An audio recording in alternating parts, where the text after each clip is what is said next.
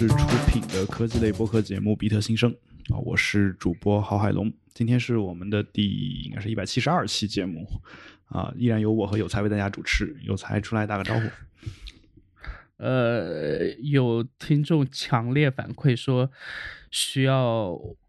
让我问你，让你出来打个招呼。这个这事儿咱干过呀，不是没干过啊？是吗？又不是没看干过。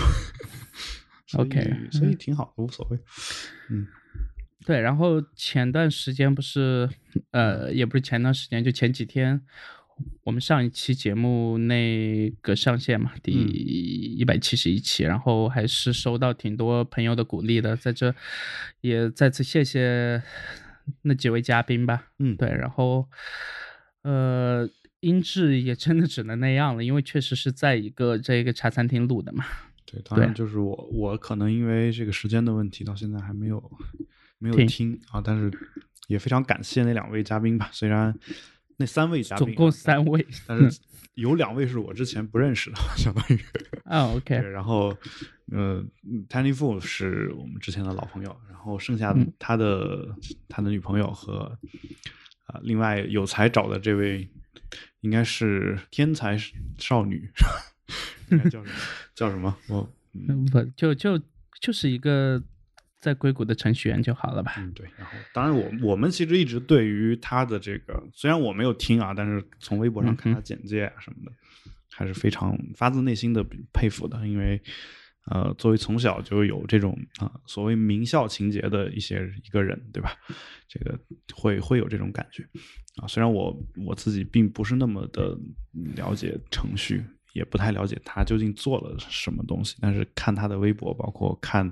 呃有才邀请他的这样一个状态，我我以及大家的这种非常热情的反馈，我觉得就是我发自内心觉得非常的啊、呃，就是佩服他这样一个人，OK，对吧？然后、呃、对我觉得他只是 就是他会让人羡慕，就是嗯。一般女程序员，嗯，大家会有一个固有的印象，就是一般会不太修边幅，就和男程序员，就是程序员只有一个性别嘛，就是程序员，嗯、就是是不存在这个男女或者是其他性别的，反正就是程序员。然后，但是他是又会生活，又会化妆，然后还会 party，同时这个代码也写得很好，所以说就而且人长得也很美。所以你觉得你你你会觉得这个就是他其实要比我们累得多，嗯，就是我觉得是从他他做的这些事情上来看，而且其实嗯，嗯，可能是因为程序员这个群体在现在属于应该算是社会主流或者说互联网上的主流的一部分吧，呃，那我觉得嗯，可能受到的关注会更多一点，因为我們。生活的方方面面其实都跟科技有关系，呃，那很很多时候呢，我们会觉得说程序员是制造这一切的最背后的最大的这样一个工程工程嘛，对吧？这样的一個種感觉，那大家的目光自然会投向像你啊，或者是这样的一部分群体，呃，那呃就有一个问题嘛，就是如果你是一个作家，据我所知，作家不修边幅的人很多。然后，你是一个诗人，诗人不修边幅的人也很多，啊、呃，就更多了，可以说啊，就其实其实是有这样一个感觉的，或者说这个修不修边幅，就是我们以传统意义上的那个说法来说，那像这样一部分群体呢，其实是没有人会去说他们修不修边幅的，啊、呃，一方面可能是因为说大家觉得搞艺术的人啊、呃，都应该是那个样子。然后另一方面，可能嗯，就是本身他们现在其实是隐藏在这个呃，就是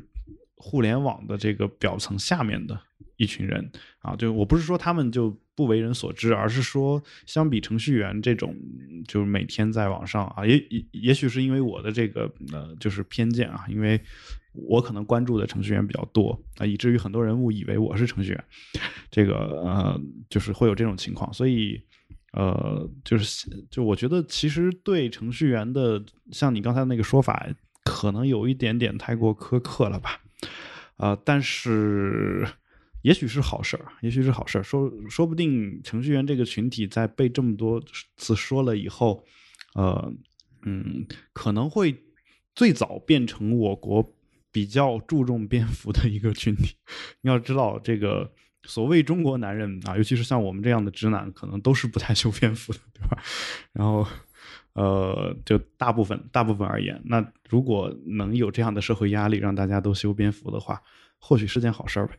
我不清楚啊，就当然是这是我的一个，我觉得感慨。很多程序员选择去写程序，就是不想看到社会的这种眼光，才愿意多和机器交流啊。对，也也有可能。但你会发现，有一些程序员，他比如说选择女装呀这种，嗯，那我我觉得其实他们要更累一些，就是。他跟女的去化妆是一样，和让让一部分人先富起来是一样的，就是让一部分程序员先穿上这个女装嘛。对，我我其实我我并不开玩笑的，我其实特别佩服这样的程序员，因为他们，因为其实就像有才刚才所说的，一个女性她要一边要做自己的事业，一边其实每天早上起来要花一个比很多男人更长的一个时间去化妆。去洗漱啊，就整个就出行之前可能要比我们花的时间长得多。呃，那其实如果一个程序员选择去穿女装的话，其实他是在一部分的在体会女性的这样的一些不易。我其实我其实就是嗯，就网上有各种各样的语气嘲讽也好，甚至有些有些穿女装的程序员可能也会呃自己也会觉得只是玩一玩而已。啊！但是我其实从内心的角度讲，我去想了一下这件事儿，呃，因为我自己想就是想过写小说呀，或者是怎么样嘛。那我其实嗯呃就想过一些场景，比如说我我应该如何去描述一个女性？那我我是不是应该去了解一下典型的女性的生活？啊，就就会有这样的一些想法。那呃有了这个想法之后呢，我又回想起之前就是。曾经亲身观察过的一些女性，那我我觉得她们确实是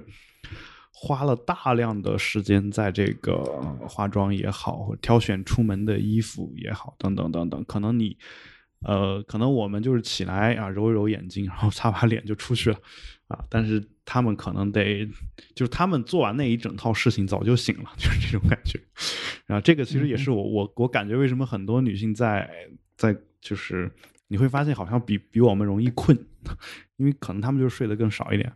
嗯，就可能有有有这种情况嘛啊，就我是就是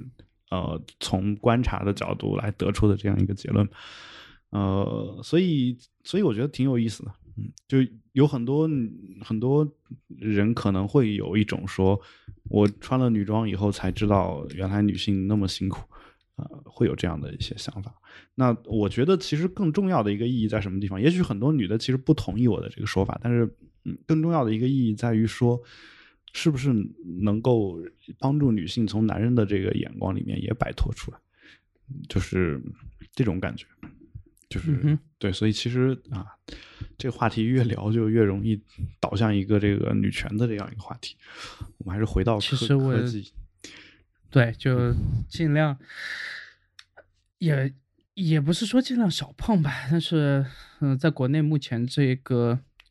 社会语境下面讨论这件事情，确实可能和他们想讨论的点不太一样。至少我自己想讨论的点和很多我在社交网络，在国内社交网络上看到的。呃，女权主义者想讨论的点可能差异是比较大的吧？这个你你这还算好的，就因为你知道有差异嘛。嗯，更痛苦的是，你有可能你跟他讨论的是一个事儿，但是由于一些误会啊，就是你会发现在国内的很多社交网络，尤其是这种以微博为主的社交网络，就是这种短的说话说的不够全面的这种网站上面。经常会存在一个断不看上下文语境断章取义的情况，然后大家呢又比较着急，当看你不顺眼的时候，呃，可能直接就这个拉黑了，或者是呃开始就一言不合就开始吵或者怎么样，这个这种情况会会比较多。呃，我一开始呢觉得说也有点受不了啊，后来我觉得说可能是可能是我自己的粉丝没有那么多。啊，或者说我自己的粉丝都属于比较沉默的一部分人，经常我发微博也没什么人留言，然后或者说或者说我这个人容易聊天把天给聊死吧，就至少在网上啊，就是平时说话还好，但是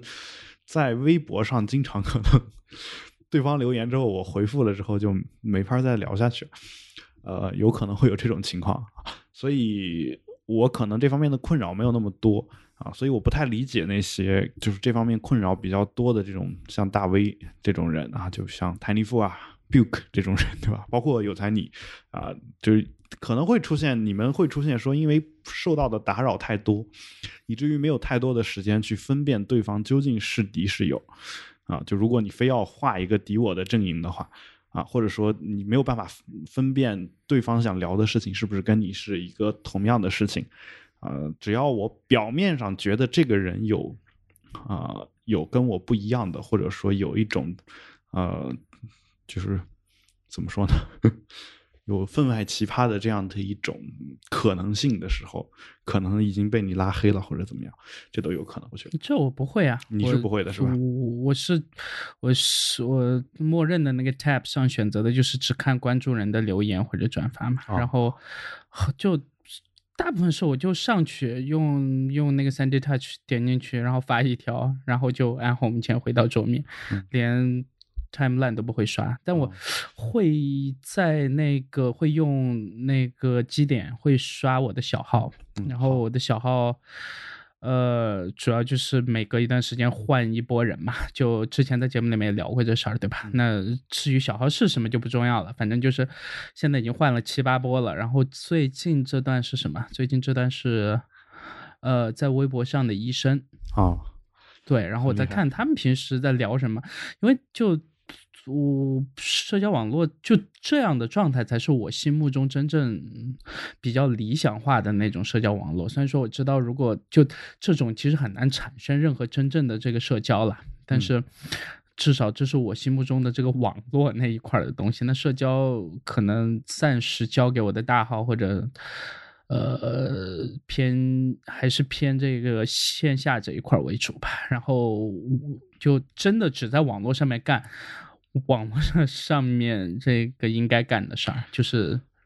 纯匿名，这个，然后不报自己东西，然后呃，对，就就基本上现在大号就不太刷那个 timeline 这样。对，我觉得是呃，你说你说到应该的话，我觉得好像也没有说什么应该不应该的这件事，或者是你自己的一个约束，然后对，这更接近于。我互联网当年刚起来的时候，呃，泡论坛的方式，呃，或者说我尝试把现在的这种社交网络也用我当年泡论坛的那种心态来玩，邮邮件群组嘛，就 对对对啊，对，有点那种感觉。其实国外的很多社交网络，包括 Twitter，其实都是邮件群组的那种形式演化过来的。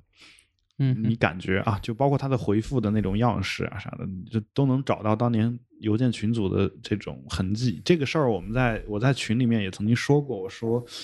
呃，其实国内跟国外的社交网络，你好像感觉不是一个东西。就国外，你能很清晰的看出他从邮件群组一脉相承过来的一些套路和脉络，但是国内的话，因为我们呃接触电子邮件的时候，可能邮件已经开始慢慢的不流行了。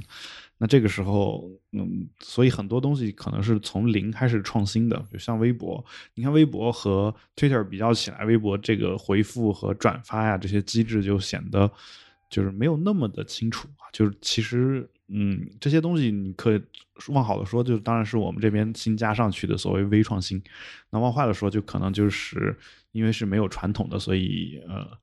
呃，就是在那儿胡搞是吧？这都有可能，这两两派的观点都有啊。而且这两派的观点的争论从来也没有休休止过啊，因为谁都说服不了对方啊。甚至我发现他们就是也自己各自也不知道自己背后所基于的那一套东西究竟是什么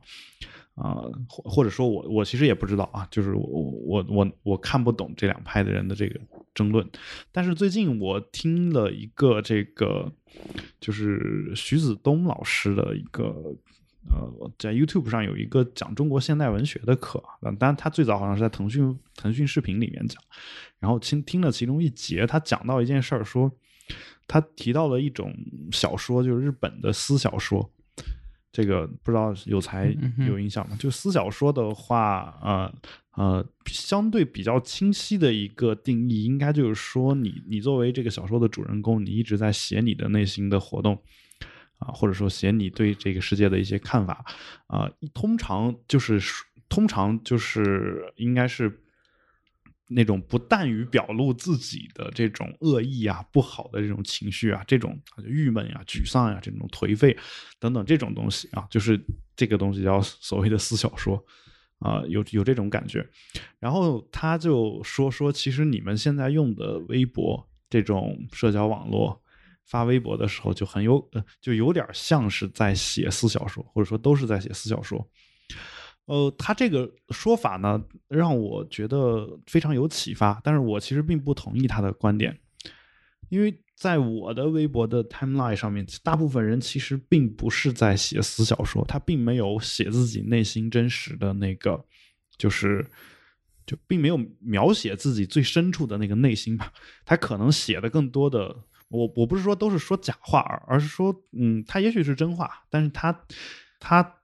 背后可能有很多这种说我是要讲给我这帮人听的这样的一些考虑，看上去更像是一种场面话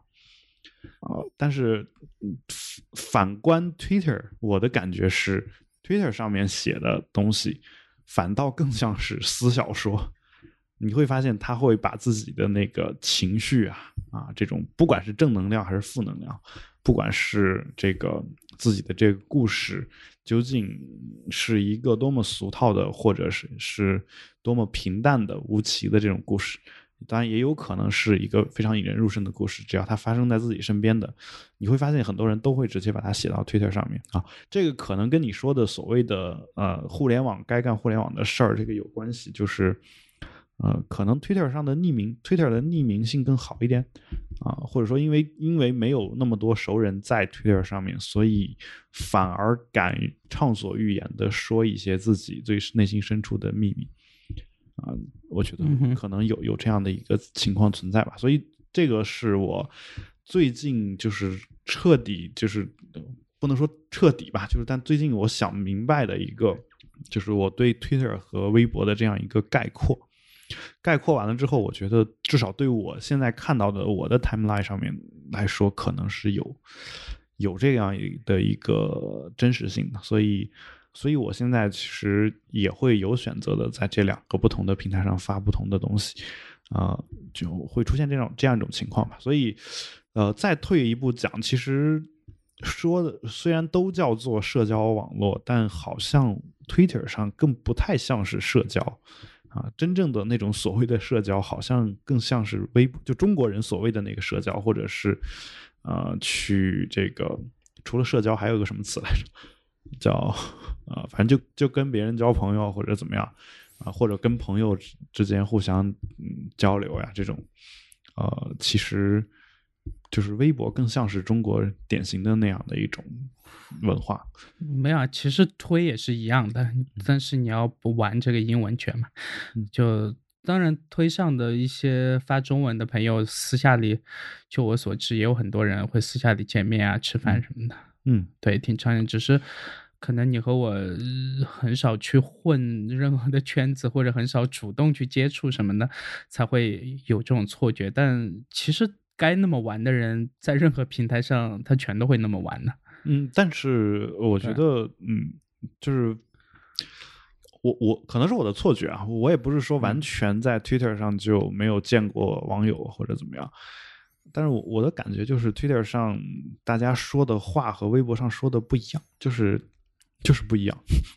就整体上就是不一样，因为可能是说我现在 Twitter 上发一条信息出来。我可能考虑的是 Twitter 上这帮人，这帮人其实有很多预设的，比如说他要么在国外，要么他有一些这个呃其他的一些技术能够上到这个网站，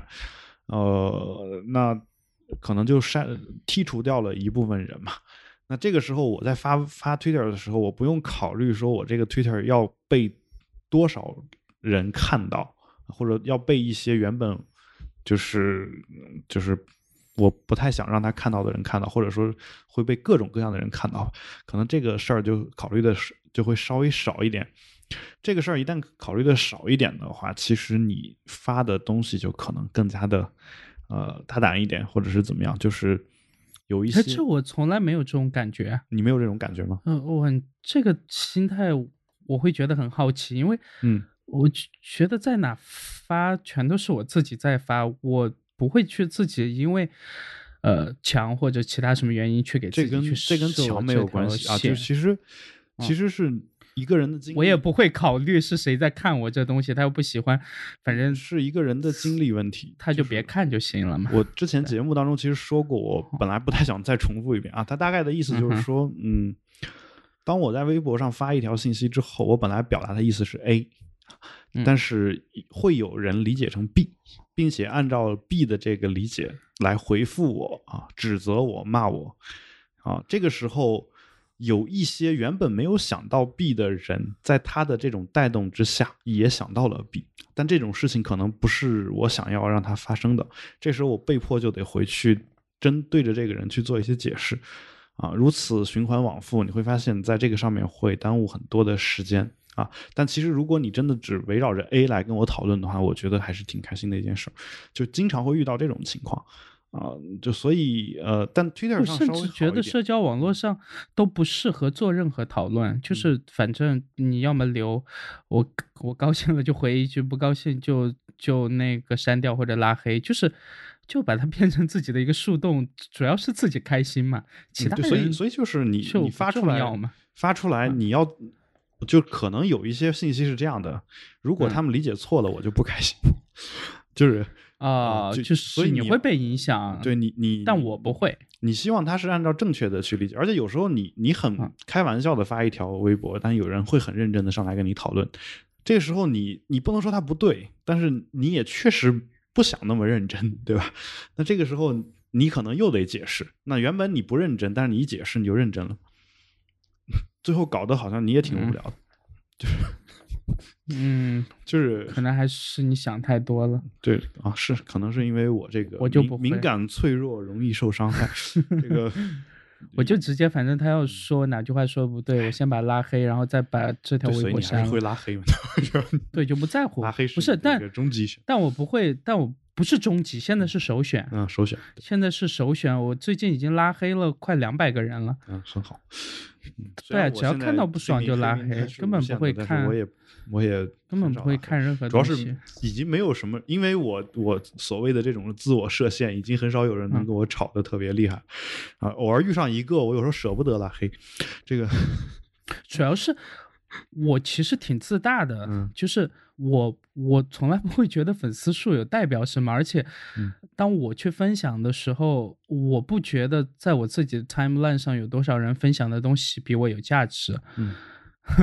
这个这个是我自己自信的部分，就是嗯，本来就是一个很没有营养的这这个事儿跟跟跟我们做的事情，所以说跟你之前说所做的事情和我说的事情有多大关系吧？我我我有啊，就是就是当你有足够多的自信的时候，其实。你不会在乎他们谁是谁的，你直接就拉黑我。我最近拉黑了大概有十几二十个那种几十万粉的大 V，就是我也没有说去这个回关或者没有太在意。然后就是其实我就直接拉黑，根本不在乎。我我更多的是可能特别开心，呃，觉得如果对方只是因为误解。嗯，呃，而产生了一些不太好的、让我不开心的事情。我其实不太想让他误解。如果我我的判断，这个人他他不是一个，就是说，呃，本身就是呃故意找茬的话，就这种感觉的话，那那我觉得能沟通清楚还是要沟通清楚，会有这种想法。但是当我有这种想法的时候，我就不得不在上面花费时间，然后。当我在上面花费了时间之后，我又会觉得不爽，因为其实我原本没计划把这个时间花费在这个上面，到最后的后果就是微博发的越来越少，微博 微博发的越来越少，然后转发比较多，而且我最近近很长一段时间的转发基本是不怎么太带评论的，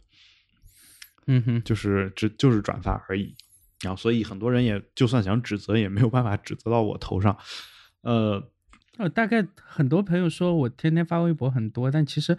他要看到我的日记的话，他会觉得其实那根本就不是什么。我天天有时间了，是吧？我 我不是有时间，因为我时时刻刻闲下来在洗手间或者在吃饭或者什么，不是不是闲下来，就是那那些他们会发呆的时间，我全部用来想些莫名其妙的事儿。你 不可能没有发呆时间，你总得吃饭，总得上厕所嘛。嗯，就好吧。嗯，总得总得偶尔出门走走动动，然后喝杯咖啡什么，就这些时间，我我又没人闲聊。好吧。我也不会泡社交网络，也不看新闻，我我就自己在那 琢磨点一些莫名其妙的事儿，或者。什么？然后就大概一天，我现在日记竟然越写越多。我前几天发现，我这段时间近三个月的日记，每天就超过上千字了。这这这事儿还挺诡异的，我觉得。我我还是把主要的精力放在写小说上面。昨天又对，就是那是那是你和自己交流的方式嘛？终于写到写写到了第二十四章，这个 OK。好，那我们还是还是回到我们的这个听众反馈吧。今天我们是二零一七年的最后一期节目，对吧？呃，按照嗯按照有才的说法，然后就是要把二零一七年的留给二零一七年。嗯，然后 呃，那我们就就是在二零一七年把这个我们之前收到的这个。啊，当然，如果你再过两天再给我们发信息，可能我们就没有办法在节目里面说了。那我们在节目里面简单的聊一聊。其实今天要聊到的这八封邮件吧，啊，其实我都依次的挨个的做了回复。嗯，然后因为那天我觉得说这个啊啊，当然之前的邮件因为。没有太多的时间，我可能没有回。然后节目里面提到的，可能后面可能也就不不再会回了。这个呢，这个呢，也不是说我一定会怎么样的一个呃行为，但是我一定会就是说，只要我看到这封邮件，我不管是节目里面还是我手写邮件，我肯定都会其中一个地方会提到这个邮件。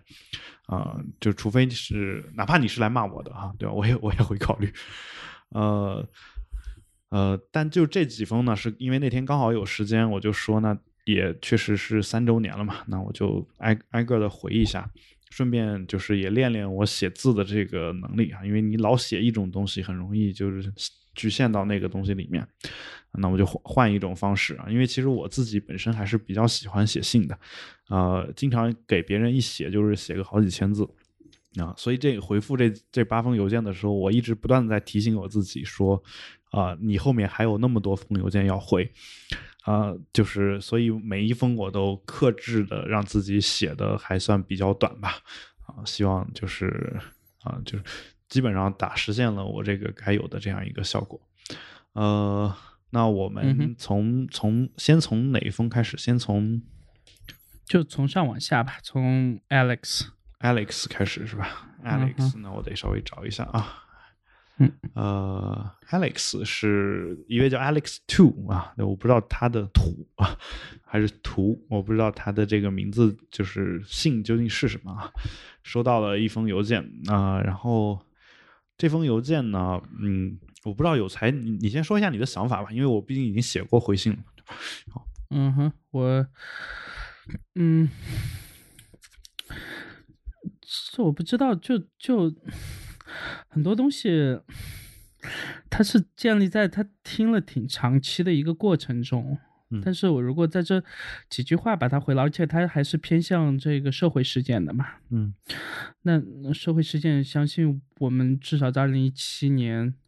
这一年的博客里面，其实聊的已经很多了。嗯嗯，态度应该大家都还挺清楚的。嗯，然后，嗯。对，就还是像上上期还是上上上期说的嘛，就是做好自己该做的事儿，然后把这个外语学好，然后呃多看看世界吧。然后至于出不出去，那是你自己的选择了。但是至少把外语学好以后，能多看看世界。当然，我这不是说死记硬背的那种学好，因为那种基本上在成年以后用处就不大了，除非你说。在那个环境里面，你强迫自己去用，但是就是真的去享受这门语言所带给来你的这个所谓的互联网信息福利，对吧？呃，嗯呃国内大部分人其实仍然是没有享受到的，就尝试让信息更这个对等一点，然后，对，就就基本上这样吧。这个这也只能是目前我们唯一能找到的，能能能在国内的这种很魔幻的状况下，仍然能尝试形成自己一个独立思考的最重要的前提吧，我觉得。然后，那当然有更多时间就去看看书啊什么的，对吧？嗯，对，挺好的。那关于它这里面有一点，我觉得，呃，我得提一下，嗯嗯，就是他在最后一段他说，呃其实如果回想看，呃，新闻联播的教育是成功的，前面告诉了呃打引号的他们是成功的，打引号的外面是危险的，你只会看到打引号的他们让你看到的，呃，打引号的他们让你听的，从学习上也是打引号的他们所让你学的，你的文章必须是打引号的他们觉得对的，嗯。所有的东西都会让你丧失批判能力和反省能力。那至于这里面这个打引号的这个代词，我相信应该不用在节目里面解释太多吧。至少我们的听众应该我我不需要解释太多。嗯大家可以去听一首李志的歌，叫《他们》啊，就大概对，对，然后呃，首先这个的点，我觉得当然，嗯，出发点是好的，就是他会觉得。因为因为某一个宣传的机制，或者说整个的宣传机器用了这种方式，然后经年累月的去做一些他们觉得比较正确的这个意识形态的宣传，或者是其他的一些东西吧。但是仍然，我有的时候就在思考，我们这代人也是这样过来的，嗯但是我们这代人仍然设法，呃就不管再怎么难吧，至少。在某种程度上，我自己是觉得我自己有跳出这个死结的，就是我会觉得说，嗯，能没有这一套东西，那当然是最好的，对吧？嗯那既然有了，嗯，很多时候你不接受，那可以，你比如说你作为父母，你有这个。呃，主动的去帮你的小孩去，呃，把这些东西排除在他的知识接收范围内，这是你作为父母能做的。那在国内上公立小学，你能做的是什么呢？比如说不让他背社会主义核心价值观，呃，嗯，他考试考不过怎么办？那就不过嘛，只要还没达到退学的程度，就是你知道他为什么这个东西考不过，对吧？就好了嘛。就是你作为父母，这是你作为成年人你可以有的选择嘛。被老师逼着要背，那我就去找找老师嘛。就是我我最多情况下就只要你没达到说让我退学的程度，其他所有文化课全部做到他能做的最最好。但是比如说偏政治，对吧？呃，比如说历史上的一些有争议的事件，在学校那样教，但我回来可以尝试用一个更开放的视角，或者说一种更辩证的角度去在家里给他讲，嗯，我在西方看到的这个可能相对起来更中立的那一套体系下的东西，对吧？那我。暂时先不告诉他好坏，因为所有的小朋友其实全都很聪明，他们自己就是你教会他这个逻辑以后，他自己会去分辨一些东西。但是如果完全没办法去抵抗，嗯，那就尝试用你的方式去教会他一些，嗯，你觉得他在成年以后或整个成长的过程中能形成自己的一套能自洽的体系，然后。等到他有自己的思考，或者说能慢慢，比如说过了这个青春期那个阶段，对吧？那能形成自己的一套能自洽的这个世界观的时候，他自己会去判断的，就跟我们这一路走过来其实是一样的。虽然说。那个过程是很痛苦，也很艰难，也不停的去怀疑自己，怀疑过去的老师，怀疑自己的父母，怀疑过去所有的教育，对吧？但仍然那个过程，如果你在这样的环境下面，如果你没有足够的，不管是这个经济实力，还是说你所在的城市，还是说他能选择的这个学校，就是就这个所有的 bottom line，就是他还是要接受基本的常识教育的，对吧？那这常识教育包括，呃，可能除了这些课以外的其他所有课，那我都把它看成常识教育，语数英，呃。物理化啥啥啥之类的，对吧？那，嗯，这是一条基本的这个底线，只要他这些课 OK，这些我觉得可以尽量尽自己努力让他少接触。但是如果没办法抗争的话，教给他一套方法，他自己成年以后靠他自己，这东西，对吧？就就跟其实在国外一样，就是没有一个国家的宣传机器和政府不会尝试去按照他们自己想让民众看到的那个形象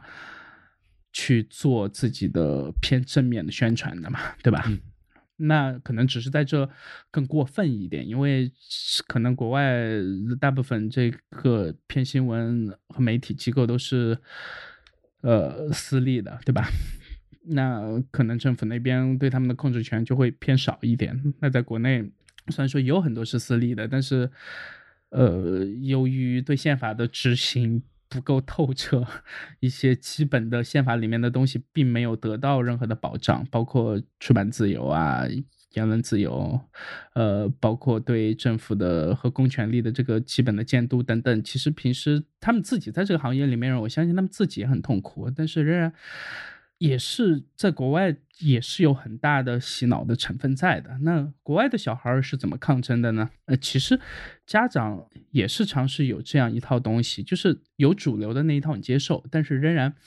呃，对你接受，并不是说是对是对他不好，而是说是为了让他成年以后可能更好的能，呃，更快速的。或者是更完整的去融入他周边的环境，让他能更好的，至少先作为一个人的基本的本能，就是他要先这个生存下去，对吧？那可能他自己性格特色等等那些方面的塑造，嗯，包括一些，对吧？比如说不要歧视啊，至少不要歧视这个肤色和人种等等这些教育，其实在家庭里面仍然可以做很多，就是。嗯，对，就是可能在家庭教育里面能做的，并不会比在学校里面能做的少，这点就可能对父母的要求会比较高一点。所以说，呃，还是就如果我已经深陷泥沼了，我怎么在这里面再尽力的去抓到一根树枝，然后往上爬？或者说，我已经在黑暗里面，我怎么样能撕开一个角，能看到一点光明？那这个光明其实就是你自己。对，其他人的意义其实不大嘛。我觉得我其实整个过程中，并不试图去教会任何人。就我跟你不一样啊，就是我觉得我不会试图教会听众去去怎么样培养自己的孩子，或者怎么样。我这也并不是教，我这只是就是说，如果我自己有小孩，我可能会去这么做。对，我的意思是，如果我还在一个，比如说国内的一个很小的城市，那可能他能上的学校也就那么两所，对吧？那我因为工作或者家庭或其他原因，我也只能在那儿。那在那种情况下，要怎么再去，嗯，尝试让自己的小孩就尽量少被这些东西所污染呢？呃。打引号的污染啊，我我觉得是这样的，就是嗯，首先我嗯，的你的那一套我还是可以，就是持一个尊重的意见，但是我觉得你把这件事情说的啊，有两点我不太同意啊。第一点就是我觉得呃，并不是家庭教育跟学校教育同样的重要啊，而是通常来说，家长对孩子的影响，我觉得要大过老师对孩子的影响。就哪怕他在学校待那么长的时间，嗯，所以就在洪荒蓝这件事情里面就不太一样，可能，对吧？那个我我我我，当然我不太认为幼儿园算学校啊，就是就是我我说的典型意义上的那种学校啊，但就是但洪荒蓝那里边所讲的那一套东西，可能也也没有我我不清楚啊，但我我就不说它里面讲的是什么，不是就是。当你小孩在学校被那个扎一针的时候，那个留下的阴影，虐虐待这件事情是另外的，就是不在这个地方讨论啊。就是嗯，虐待当然是不对的啊，它是一个严重的违法犯罪的行为。呃，除非两个成年人一方自愿。呃，就是我我我的意思是什么呢？我的意思就是说，呃，很多时候就是如果家庭环境好的话，你你没有嗯没有有才刚才说的那么难，就是你只需要让他看到不同的可能性，只需要让他知道很多事情不是绝对的，他只要有这两个点，能你让他确信的话，那我觉得。嗯，这个口子只要保留到他成年，他可以自己思考的时候，他自然就能够。因为每个人其实都有追求自由的意志，啊，就这个是没有办法完全给压制下去，啊，这是我想说的两个点。一个就是我觉得其实没有那么难，另外一个呢，呃，就是其实家长对孩子的影响，在我看来啊，要比老师可能更重要。呃，但这个也不是我想说的，我更想更多的想说的是。呃，我不针对 Alex 这位朋友，我是我其实想说的是，就类似他这这种他这样的想法的人，可能有很多，包括我自己也是，就是我会觉得，嗯，我会觉得说，哦，就是就有才说的说，我我自己是能能想明白的，但是我看周围人，可能教育好像是成功的，或者是怎么样的，呃，但你怎么知道周围的人不跟你一样呢？就是，当你在你的周围的朋友之间，你可能有时候也会假装出一副就是，呃，你其实也什么都不懂，或者说，呃，你觉得他们也是对的这样的一种态度，呃，因为有时候你确实为了这种避免交流的尴尬，或者说当你跟他们。针对一个点吵起来的时候，可能对方不太讲理或者怎么样，会有这种情况。那为了避免出现这种我们在争论的时候出现秀才遇到兵的这种情况，那我们可能就会在很多情况下，呃，就不去透露我们内心的这样的一些想法。但是反过来，我在想啊，其实像我这我这样的人并不少啊，就是有可能我这一群人里面，你也你也假装是这样，我也假装是这样。然后大家其实都是在假装的，嗯，所以嗯，为什么为什么嗯，大家觉得嗯，东德的这个社会主义不成功吗？为什么当嗯东西德合并的时候，大家还是那么开心呢？嗯哼，对啊，大家觉得不成功吗？就是为什我我觉得也是挺成功的呀，就是我我们国家的教育不是说今现在才成功，很早就很成功啊。那为什么当文革结束的时候，我们大家还是很开心？嗯哼，我觉得其实好与坏，很多人都是知道的，只是说因为一些原因，所以没有办法，呃，就是在公开的场合，或者说没有办法跟一个你或者是一个素不相识的人，或者说跟你交情没有那么深的人去深入的聊这一点啊。所以我其实对对，就是每一个人心里怎么想的这件事情。呃，没有太乐观，但是也不会太悲观，所以，我我这是我的一个基本的一个看法，呃，这是也算作是给 Alex 的一个答复吧，因为其实，嗯，具体的这个呃更乐观的这个答复，我在邮件里面已经写过了，所以我就呃我就不不在节目里面再赘述了，大概就是这样，嗯，那我们再来看下一位的。这个邮件，下一位是就是上一次我我提到过叫四一啊，就是这个嗯，你你你找得到标题叫周末愉快的这样一封邮件，嗯哼，对，然后呃呃，他这里面提到了说我的写博客的这个文章叫时代在撒娇，说这个叙事风格很喜欢。啊，就是上期好像我也说过啊，我觉得这个。这个风格可能是，啊，其实是我写我那个我个人并不是我我不是说风格不喜欢，而是我觉得这篇文章不算我写的特别好的文章。就是如果如果各位有兴趣的话，其实可以去看一看别的别的文章啊。然后还有就是他提到了另外一一个事情，就是啊。呃希望有一期播客能讲海龙的口语叙事技巧海龙的写作风格是怎么培养的，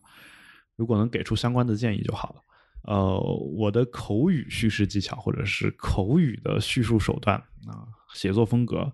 啊，主要原因有两个，一个就是我嗯，在上大学的时候经常写口语诗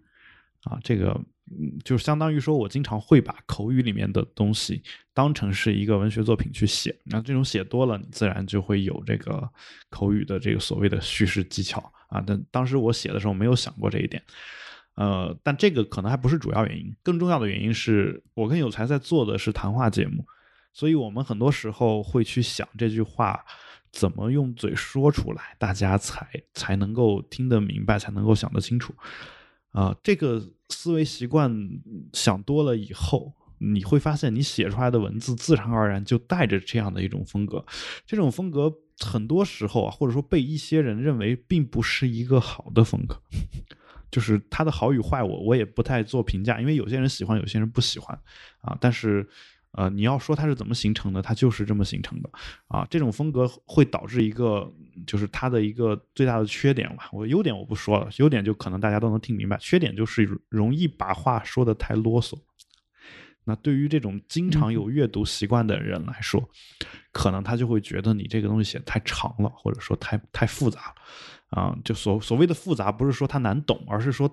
你没必要写的这么容易懂。你把它这二十个字缩成四个字，我也能看懂。可能有人会有这样的一些想法啊，但嗯，不管怎么说，呃，我做的这个节目，包括我自己自己的全职的工作，其实是这个教师。那这个。嗯，这两个职业其实是我生命当中的一部分。我这个我没有办法说，我假装自己不是这样的一个职业。我可以有意的提醒自己去尽量的减少文字当中的这种废话。但是呢，呃，有一些东西它已经塑造了现在的这此时此刻的我。当我再去写文章的时候，自然出来的就是这种风格。呃，我不会因此而不写。因为我知道它虽然有缺点，它也有优点，嗯，而且我确实想表达，啊，所以在这儿的话，呃，呃，就是大概这样去回复一下他的这个做法吧。那如果你自己真的喜欢这种风格啊，你可以训练的，这个很容易训练的。一个最简单的训练的方式就是，你先把你想写的东西用嘴说一遍，啊，就是你你对着电脑或者对着麦克风说一遍，然后把它录下来。录下来之后，你会发现里面可能有很多磕磕绊绊呀，什么的乱七八糟的语气助词，这个那个的这种词特别多。没关系，你把你说的每一个字全写下来，然后把那些东西在在那个你写下来的稿件当中删去，然后你再通读一遍全文，你看一下是不是流畅。如果是流畅的话，那恭喜你，你已经掌握了这种能力。如果不流畅的话，那我觉得有可能的问题是你自己本身的语言表达，尤其是你长篇大论的去做演讲的这种语言表达能力，可能是有一些问题的。那你正好就先把自己的这个，就是用一段很长的话去叙述一件事情的这个能力练一练。等你这个练好了之后，那你自然就就也会有有刚才我说的那种口语的叙事技巧。啊，当然还有一个很重要的原因，就是我确实这个才疏学浅，因为呃看古代的书不够多，所以呃有一些这个成语啊啥的，这个不太会用啊。当我不太用成语的时候，大家会就会觉得这个东西像口语啊。就大家如果看过高中的一些课文的话，你会发现有一些作者是特别喜欢用成语的，比如默默不作声啊啊，或者毛遂自荐。啊，坐井观天，刻舟求剑，就你一篇文章下来全是这种。但是我们日常说话的时候很少会用到这个东西。但你会发现，另外一些人啊，一些作家啊，当然在我们中学的课本上，经常会把它当成是这个所谓的这个乡土作家或者是什么作家。他们因为写出写出来的东西，他假定是给当年的这个普通大众啊看的。认为他们的文化程度可能没有那么高，可能刚刚脱离了文盲的这个水平。你会发现他们的作品有很多就，呃，没有成语存在，没有成语存在啊。比如说，大家如果记得一篇这个呃很有名的戏剧的话，叫《陈焕生上城》，我不知道有才学过没有？陈呃，没印象。叫陈但是焕生上陈上陈，我知道你说的意思，包括这个余华和刘震云，其实也很少用成语，对对，就是对，基本没有。呃，我还没提，没想提他们，因为他们嗯确实写的还挺好的。就是啊、刘震云我没怎么看过，但余华是我非常喜欢的一位作家，啊、嗯但是呃，余华自己也说嘛，余华自己说说有一有一次记者采访他说，呃，他们说你这个写作比较简洁，有一种海明威的风格。啊，他说，嗯嗯，他他自己大概的意思啊，我就具体原话忘了，大概意思就是说，他其实，他其实自己实在是写不出来东西，或者说认认识的字太少了，所以所以所以他只能往短写，只能写那么长。呃，他于是他假定海明威其实也是一个这个嗯认识的字太少然后就对他自己自嘲啊，我我猜他是自嘲，但是我我我并不觉得说这里面一点真实的可能性都没有，因为。呃，当你自己写文章的时候啊，就尤其你看现在网网络上这种所谓爆款文章，好像也很少有这个嗯通篇大论全是成语的，能一篇文章里面能反复的把一个成语用好，我觉得已经很很少见了这种情况啊。就所以，嗯，你你把成语砍掉啊，就是你不要用成语这件事儿，我觉得很容易做到。嗯，就是对，这个基本上就是在国外其实也是一样，一个英国作家和一个美国作家，在大部分时候就一眼能看出来，对英国那就是作家就是嗯各种对成语啊，排各种比句啊不不。不就就他们用词是非常之华丽的，很多词不是我们日常，你可能很多在国内，比如说学到专八那个级别的人，看很多英国小说家的小说都会成问题，因为他们的很多词就是很屁，就是不是特别生口语说的话，就不是光口语，就书面都不用的那种。对，然后对，确实，所以你说的是书面的非虚构类书一般不用，对，就是绝大部分就在任何 就除非写论文吧，好多词真的就是他们会华丽到就特别夸张，包括给小朋友写的书都是那种，所以说所以说其其实那个所谓的美国的通俗文化，不管是文学、电影、音乐等等，能大行其道的原因，你看我就用了个成语吧，大行其道。对的原因，其实就是因为他们足够简单，然后其实其实这些年，你看因为当他们通俗易懂啊，然后对，要是有很多学英文的朋友，如果到了一个阶段，比如说很喜欢听他们那个总统的演讲，或者说有些人会去背什么的嘛，对吧？你去看，很明显，克林顿作为一个这个传统的嗯老派的知识分子，对吧？嗯，他演讲里面用的那个单词量，就和奥巴马很多时候是持平的。但是那个小布什呢，和 Trump，尤其是 Trump，嗯基本上国内 Trump 的那个单词量，大部分时候百分之九十以上的时候吧，就是国内大概高中、大概初中到高中的那个水平嗯的词汇量和组织语言方式。它是一个比较好的一个教材啊。虽然它那个整篇文章可能比较烂，但是你单独嗯拿其中一两句话出来去讲一讲，我觉得还是挺好，挺好用的，也是我经常 引引用的一个人。重复就是力量。USA，然后一直在喊啊，反正就所以其实其实嗯，英国作家啊，这所以我我最，近其实你就看有一个那个《哈利波特》，你就能看出来，有一就是很个明显嘛。我其实有一个这个最近的一个感觉，就嗯是为什么我经常听外国人啊说说他嗯经常写书的时候是他自己在那儿口述，然后旁边有一个秘书在那儿敲。嗯哼，我我就在想说，中国人这样的人有吗？有啊，很少有当然不少啊。说这样的。但但你举个例子有啊，能这比如说呃，我知道的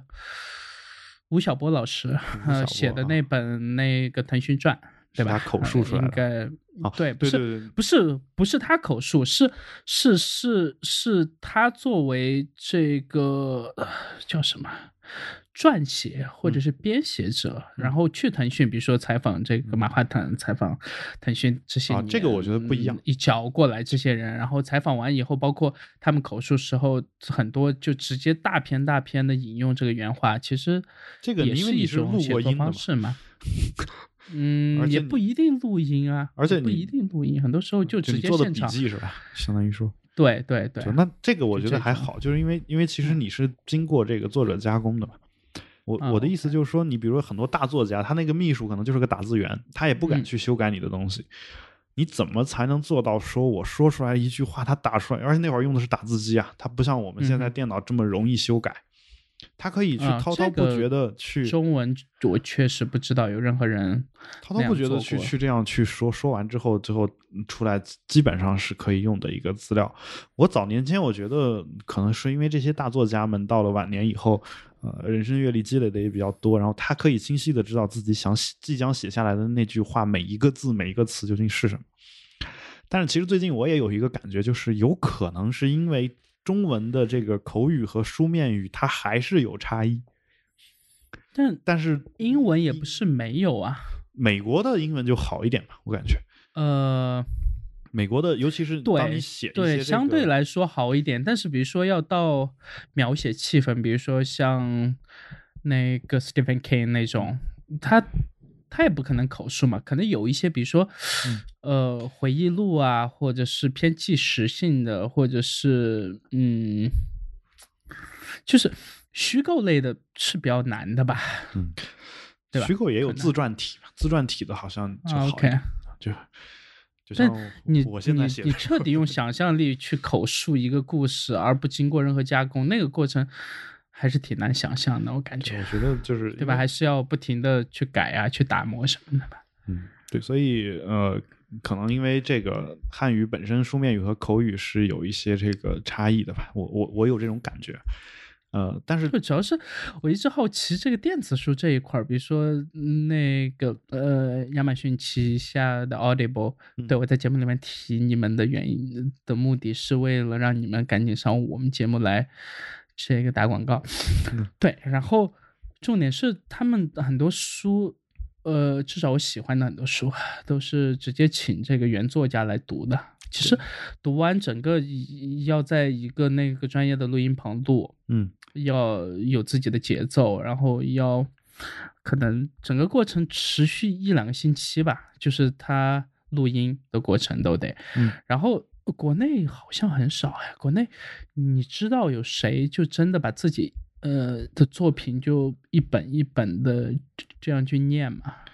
呃，有很多其他人会去念，是，但但我就说，就作者自己去念的。我我其实是这样的啊想法啊，就亚马逊，我不知道亚马逊中国有没有这样的一个想法，没有，但是我的他们还没有这个有声书的这一我我是说有没有这个想法，我没有说他有没嗯有这个具体的做出来的东西。呃，我其实我的想法是这样的，就是比如我现在这本书写完，我其实特别想把它录成有声书去卖，嗯哼，但是谁谁来配合我做这件事情？好像没有。这个就是就前段时间我记得那个呃那个 Relay 嗯那边嘛，然后呃应该是那个 Federico、嗯 Federico 呃他不是写了那个呃 iOS 十一的这个 review 嘛，嗯然后也也是特别长的，但是呢，你要是加入他们的那个叫什么 App Story 还是这个 Mac Story，反正要么是播客，要么是他的网站的某一个会员吧，然后就可以拿到这个的音频。然后这个音频呢，它是请这个 Relay 的那个 iMac 来念的。嗯然后我试了一下，那效果其实还蛮好的，就是 当一个科技的 review 嗯都能声情并茂的去念出来，像这个讲故事一样，这个娓娓道来，然后感觉还挺新奇的。就是李如一现在做的事情。呃，不太一样，因为李如一很少、很少、很少、很少牵扯到，比如说具体的技术实现，或者说具体的 App 的，或者是系统设置的一些评测方面的东西。这个还是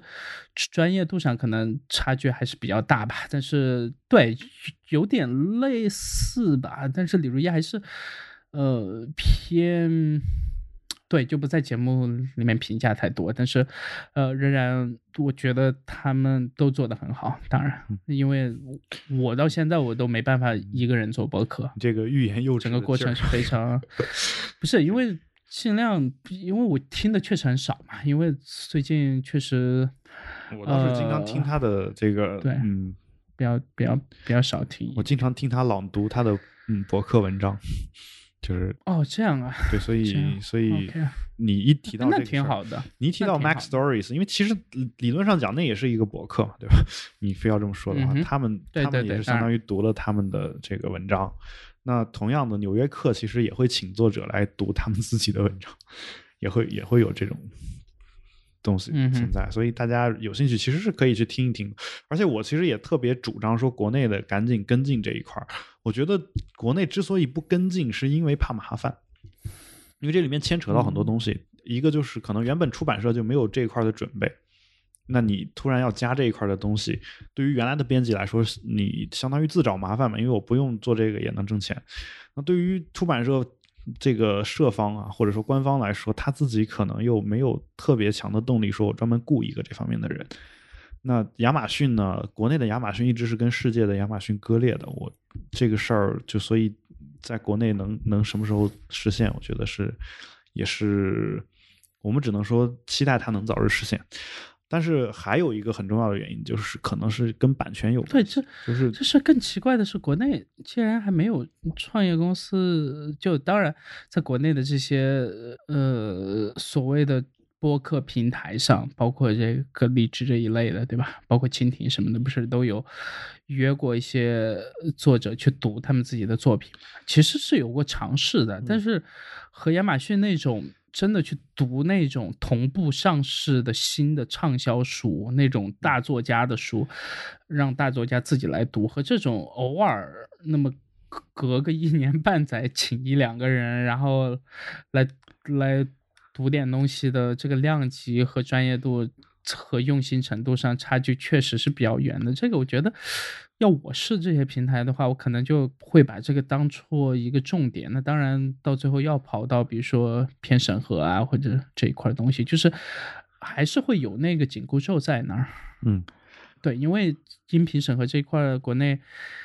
就是他要么就是你自己阉割，你要不阉割，反正他发现了就直接一刀切。嗯。呃，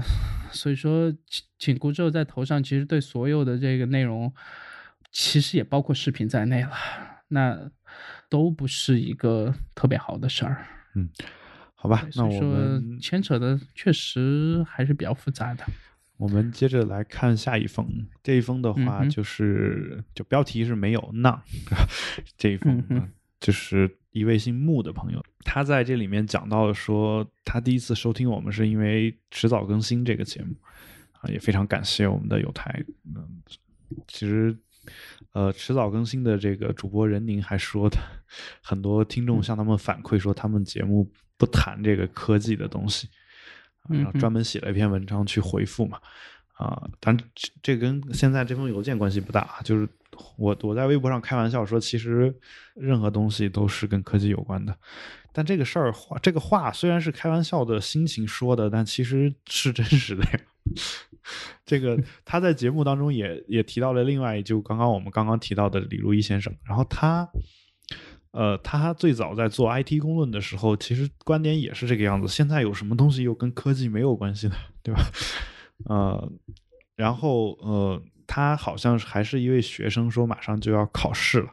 啊，复习繁忙，吃饭间隙听完一百六十九期的三周年节目，在图书馆电脑上草草的写下了这几句话。或许自己条理不清，语言混乱，但我只是想表达一点对这个播客的感谢和支持。啊，我在考试结束后会重新写这封邮件啊，但是我还没有收到他的新邮件 啊，但是呃。也非常感谢来信吧。就具体他这里面提到的一些事情呢，我呃我也在回信当中做了一个简单的回复。呃，里面主要我讲的就是一直以来我和有才对电台和播客的一个所谓的区别的一些观点吧。呃，这个呢，因为反复在节目当中说，我在这儿就不说了。有才，你对他有什么想有什么寄语吗？呃，我觉得任何东西都只是一个这个媒介嘛。那呃，既然播客让你有从中得到。很多东西，那我觉得就接着听下去挺好的，就跟我们开始做这档节目的时候的心情是一样的嘛，就是因为真的喜欢这个方式或者这个媒介，或者有自己喜欢的很多节目，然后想着自己试试看呗。那其实你们也可以试试看，而且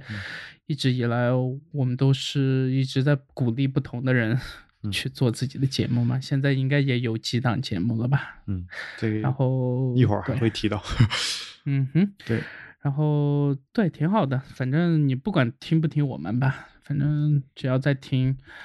然后想办法自己有一天从输入变成输出，嗯，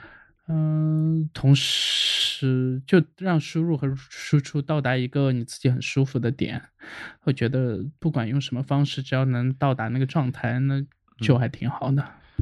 对。大概这样。我们下一封是姓施的一位朋友，他呃标题叫“恭喜三周年”，然后他说：“呃，海龙有才，你们好，祝贺三周年。”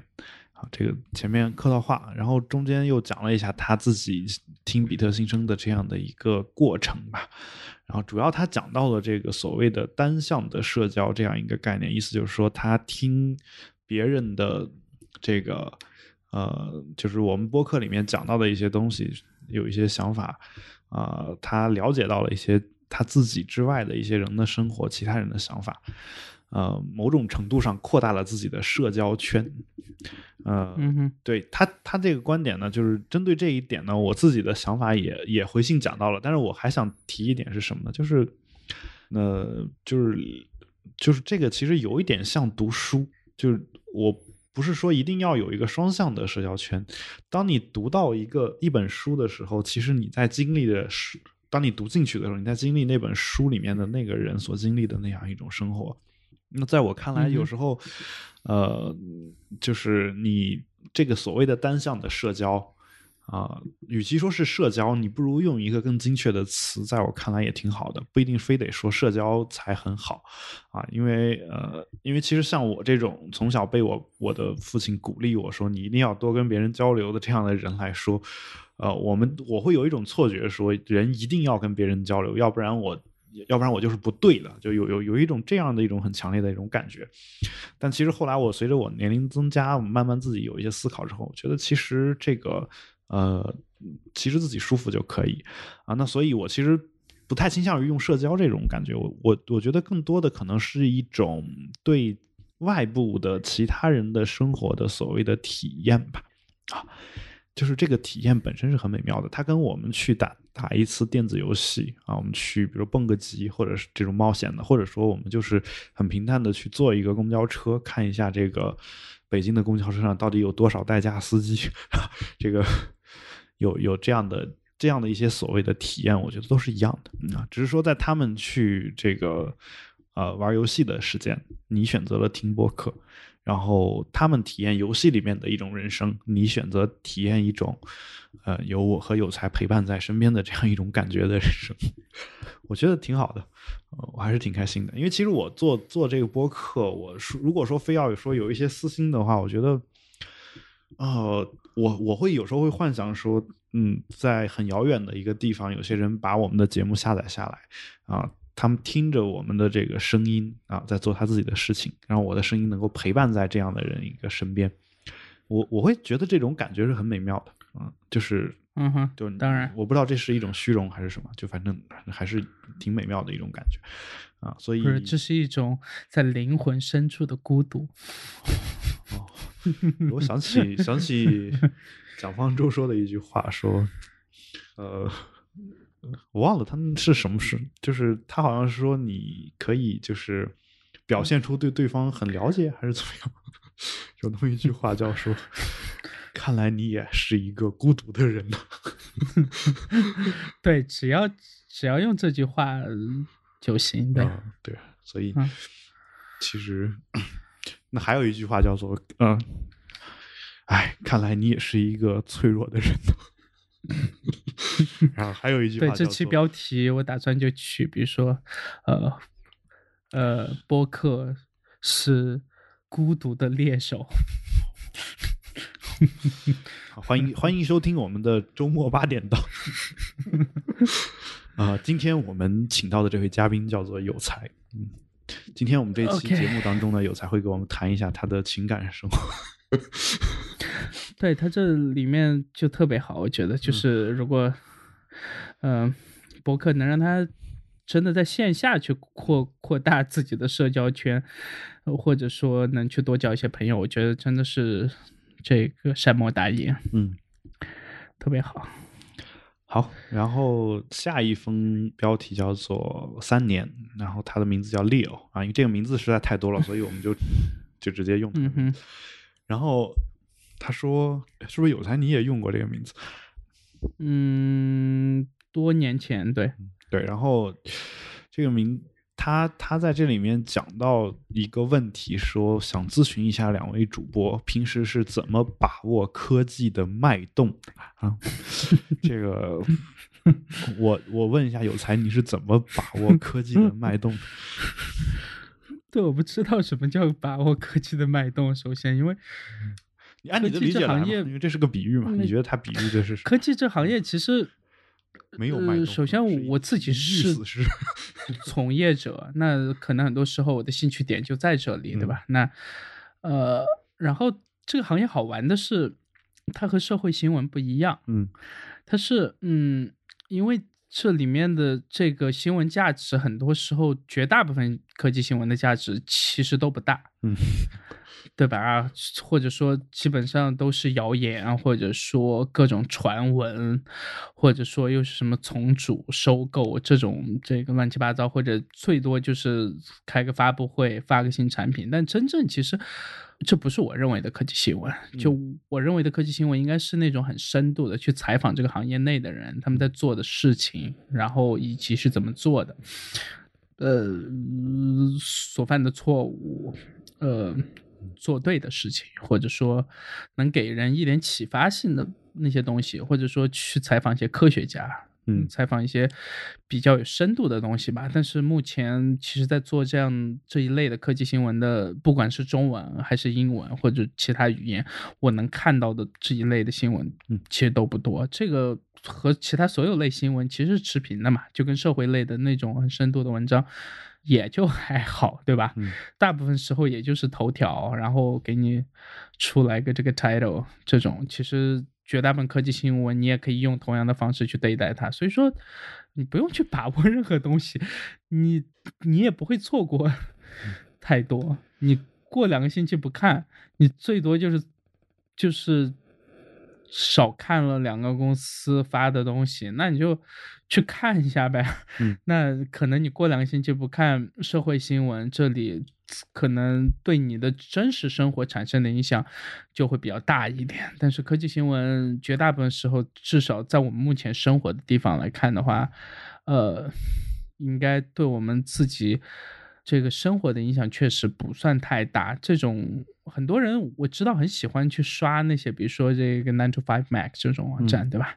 所谓的这个 Rumors 这一类的东西，那其实看这一类的和看娱乐的那种八卦新闻的心态其实是没差的，一样的，就是对，挺挺好的，我觉得挺看着挺对，是挺好的。那就是他们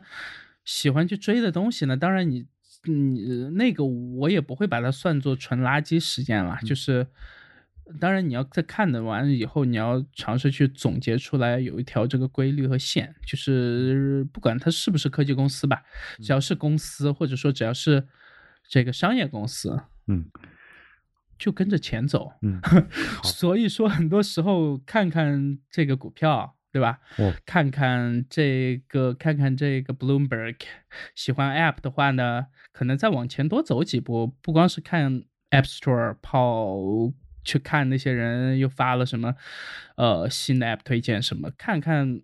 App Annie，嗯对吧？这种有数据、市场下载量分析，包括移动的应用市场的这个前景预测等等，就是可能可能我因为在这个行业里面，所以说我每次会尝试往前多走几步，嗯对吧？那比如说看完。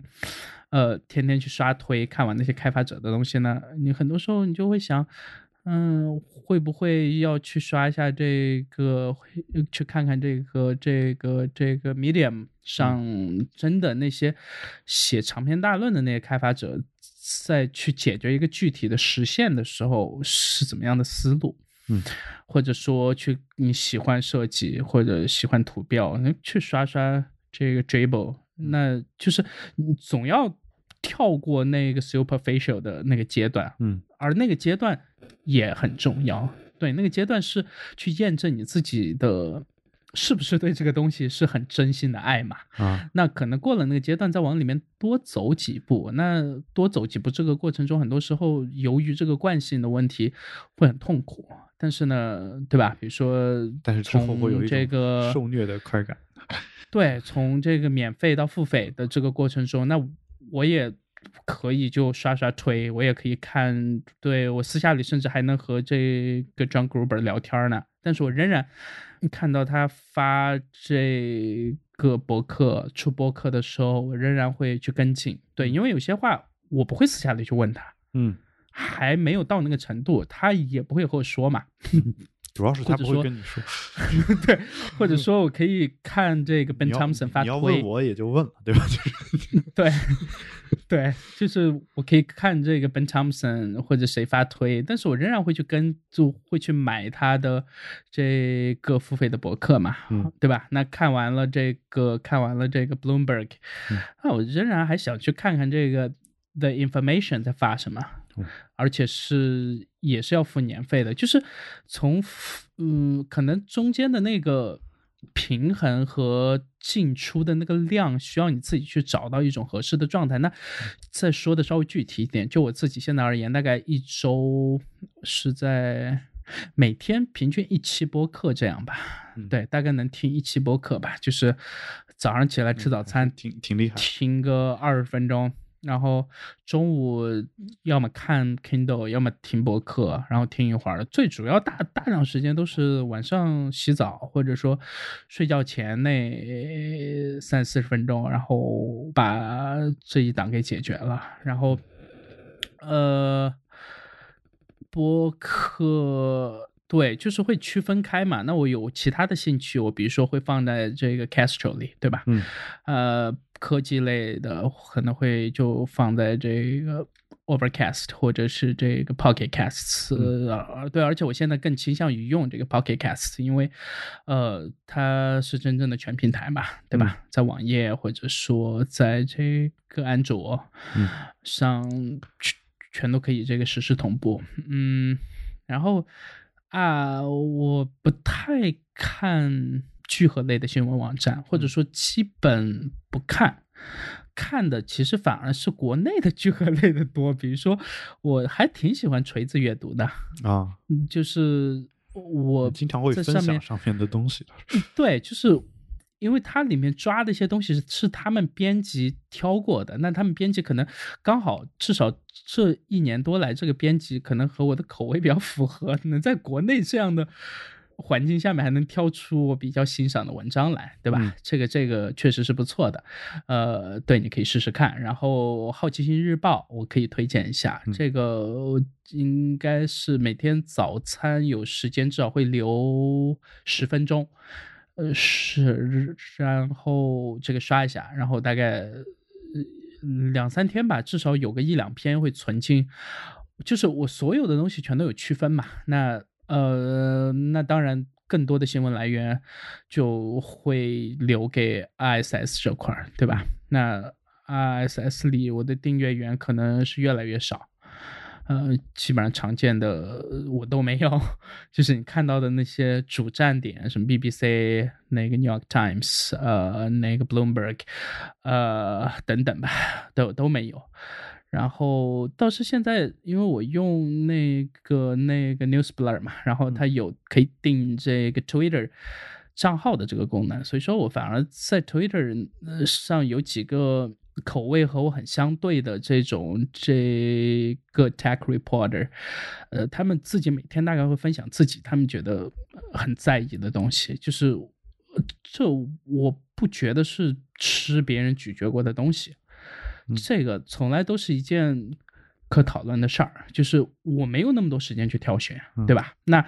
他们挑选那个过程其实是很值钱的，对吧？那可能更多时候就留给独立的博客这样，然后呃，还有什么呀？对，就基本上就是所有东西都做两套，就是呃，你最喜欢的东西就有一套自成的体系。然后你打开那个 app 的目的就是为了去看这些，那同时要跳出自己的舒适区嘛，对吧？那可能你对文艺感兴趣，对投资，对呃商业，对展览，对活动等等，那应该有另一套系统去处理那一套东西，就不要让信息显得全部插在一起，那样会让你就是我在去设定自己的这个呃。先入为主的这个 preset 去看一个东西的时候，我就会全神贯注的去去去去回忆。对你，比如说我看到这个苹果的新闻，对吧？那我可能嗯。可能就会去回忆一下他们最近在发生的事情，按一个这个时间线的这样的方式，那可能这样看一个科技新闻是我自己认为比较合理的方式。然后，对，就是有自己的两套不同的体系，这样比较不容易得这个精神分裂，而且更专注的在不同的时间段、不同的。场合去处理不同的东西，不然我有的时候还挺尴尬的。因为之前，呃，大概前几年有的时候会把一些这个新闻员会这个混在一起嘛，然后，对吧？比如说上一篇，嗯，比如说看到一个推送过来的很血腥的或者很色情的这样一个。偏学术讨论类的文章，那当然它配图还是会有一些那种。然后比如说坐地铁啊或者什么时候，然后旁边人 可能扫一眼就会觉得死变态。嗯，但是你看我现在就很正常嘛，我现在坐地铁我就只看科技新闻。嗯，其实对，就是把更 更私人的一些东西就这个留在家里做，对吧？然后。对，大概是这样。对，当然我我嗯，有才讲的很多这种就是他自己的一个习惯哈啊，我我的就是答复也很简单，就是你会发现有才关注了很多东西，但是其实他没关注的东西更多。嗯哼，对我什么意思呢？就是我们也很，我们虽然叫科技节目，但是我们真的关注到科技的方方面面了吗？没有啊。对，我们我们。这个科技其实更多的都局限在所谓的 IT 行业、信息技术行业。对对，更多。其实你难道说我我这个科学家研研研发出一种新的真的新的这个疫苗来，这个不算科技新闻吗？物理学家又发现一个新的东西，不算科技新闻吗？这个哎，但我有订那个，我有订那个《自然》杂志。对。对我，我觉得这些其实都算是科技新闻，但是对，当然，但我们节目当中只能聊到这一部分，包括我，你问我，因为我们的这个专业度不够嘛。你说我们怎么去把握科技的脉动啊？就是我觉得，呃，我们只是量力而行而已。就是你要说专业度的话，你只要花心思下苦功去看《自然》杂志，我觉得。也未必就不一定能，就是也未必就不能说变成一个能看懂这本杂志的人嘛，对吧？嗯，因为因为就当然有一些论文可能确实看不懂，但是嗯不嗯没有必要妄自菲薄。我觉得你专门去花花功夫去看的话，大部分的科技的东西也是能看懂。但是呃，我想说的是什么呢？就是嗯，我的回信当中当然讲了一些方法，但是我更想说的是，首先你可能得对自己的嗯。要看多少东西有一个大致的估计啊，或者是实验，因为呃，当你不堪重负的时候，你哪怕说你今天能看这么多东西，但是由于它的这个量有点多，你连续个几天都看这么多的东西，可能就会吃不消，受不了。这个时候你可能需要去调整一下你你所看的量，因为有才自己很关心他刚刚所关心的那些事情啊，但每个人不一样啊，就你你自己可能科技新闻只是你的生命当中的很小的一部分。你更多的时间可能得花在看别的东西上面。那我的我的感觉就是说，你所谓把握脉动，在我的理解看来啊，就是因为脉动是跳一下跳一下，那肯定意思就是说，他跳的那个时刻是有一些重点的。那你怎么去把握这个东西的重点呢？我觉得首先你是得先把自己的量给额定出来，就通过这个长期的实验，大概你知道你一天最多也就看这么多东西，或者说一个礼拜我最多看这么多东西。然后呢，你再用有才刚才说的办法去做一些挑选或者是筛选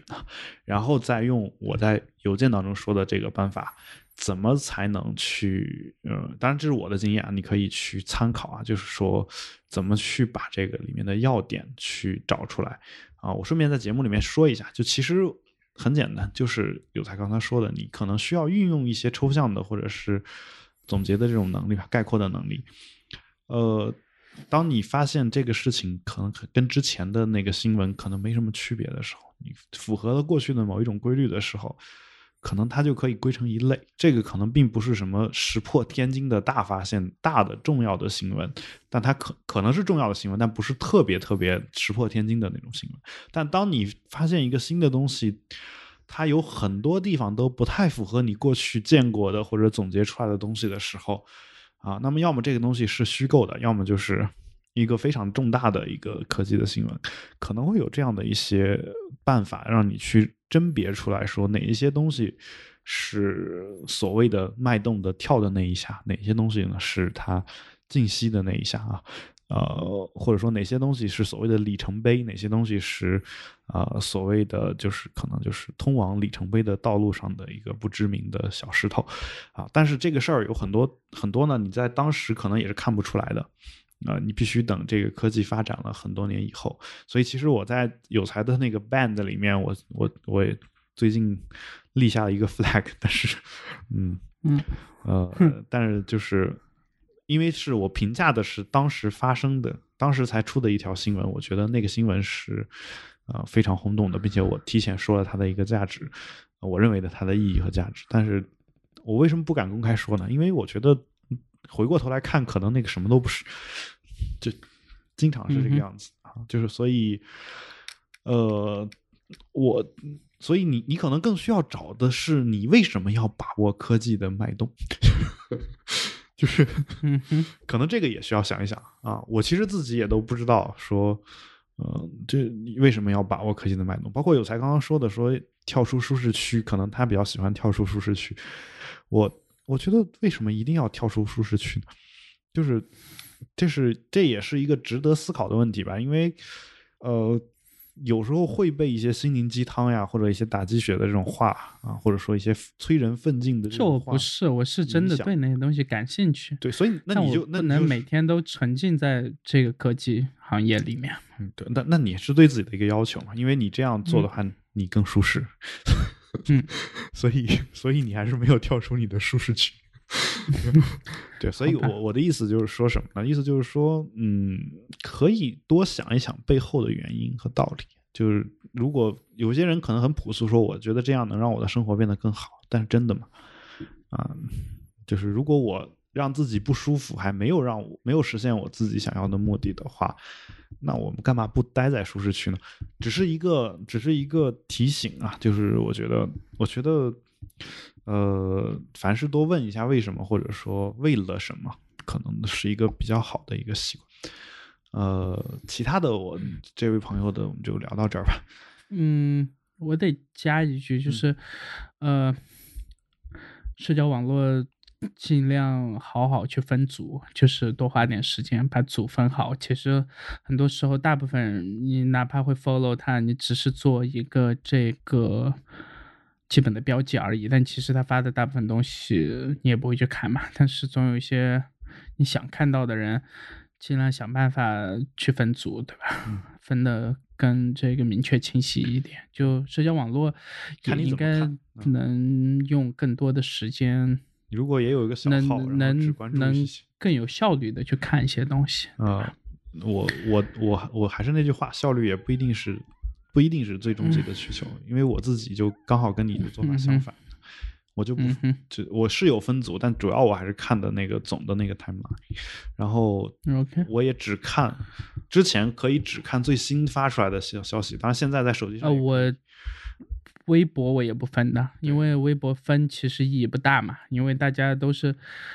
都是在闲聊。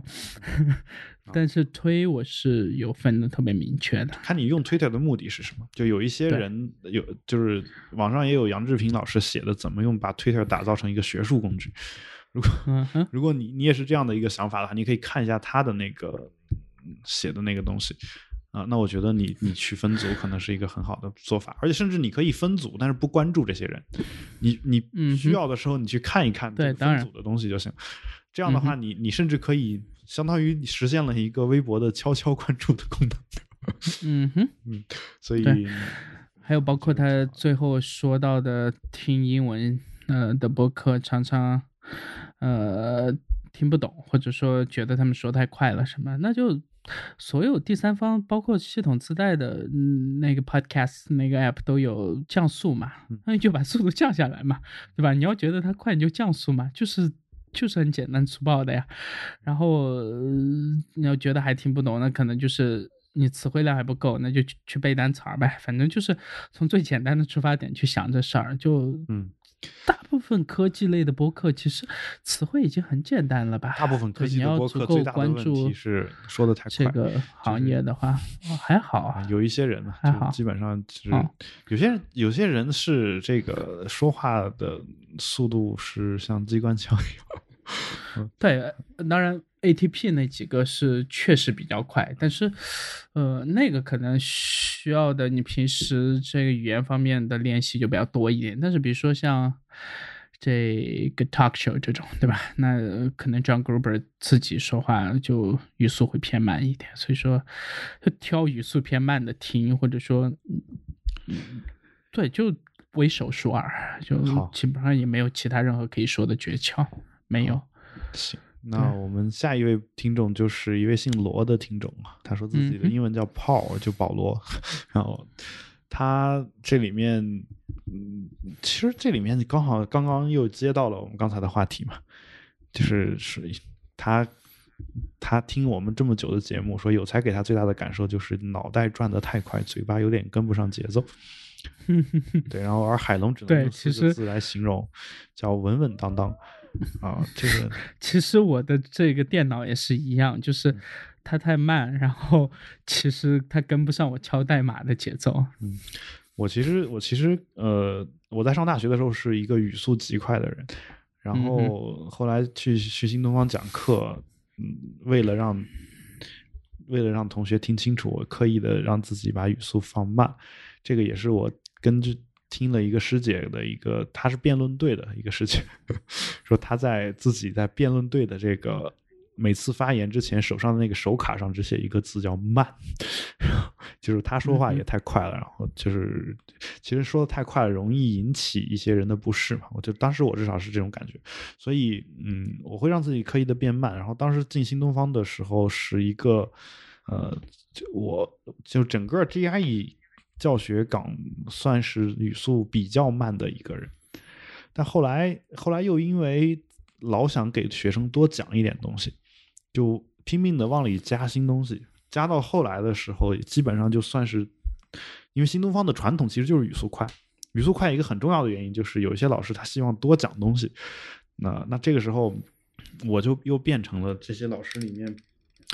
语速偏快的那一波。然后后来我自己慢慢的这个又开始精简自己的这个讲课的词语啊什么的这样的一些东西。就如果这个东西我能言简意赅的几句话说清楚，我宁肯把这几句话连续重复好几遍，这样的话你能记得更清楚，也不愿意说我能我把这个就是用一个很啰嗦的方式把它给说出来。那经过这样的一些修修改和调整啊，我觉得嗯，慢慢的又变成了现在的所谓的稳稳当当的感觉吧，啊，而且我觉得说的太快，嗯，对方不一定能说服对方啊，有时候你就得慢慢慢的说，对方很激烈的跟你来来一大堆这种滔滔不绝的这种话。啊，你就轻轻的几句话可能就能化解。比如说，你说，嗯，你不要着急嘛，然后我们慢慢把这个事情说清楚。那你你这样去说的时候，嗯可能就能缓和一下气氛，也能给对方一些，呃，可也能让对方的这个情绪稍微平缓一点，然后能够更更加专注于这个问题本身，而不是想办法想通过这个语气来啊获得一些什么。呃，就我们每个人都有这种想法嘛，就是我觉得我说话快或者说的比较激烈，就就更容易说服你啊。为什么我们有句谚语叫“有理不在声高”，是因为我们自己会情不自禁的觉得有理就在声高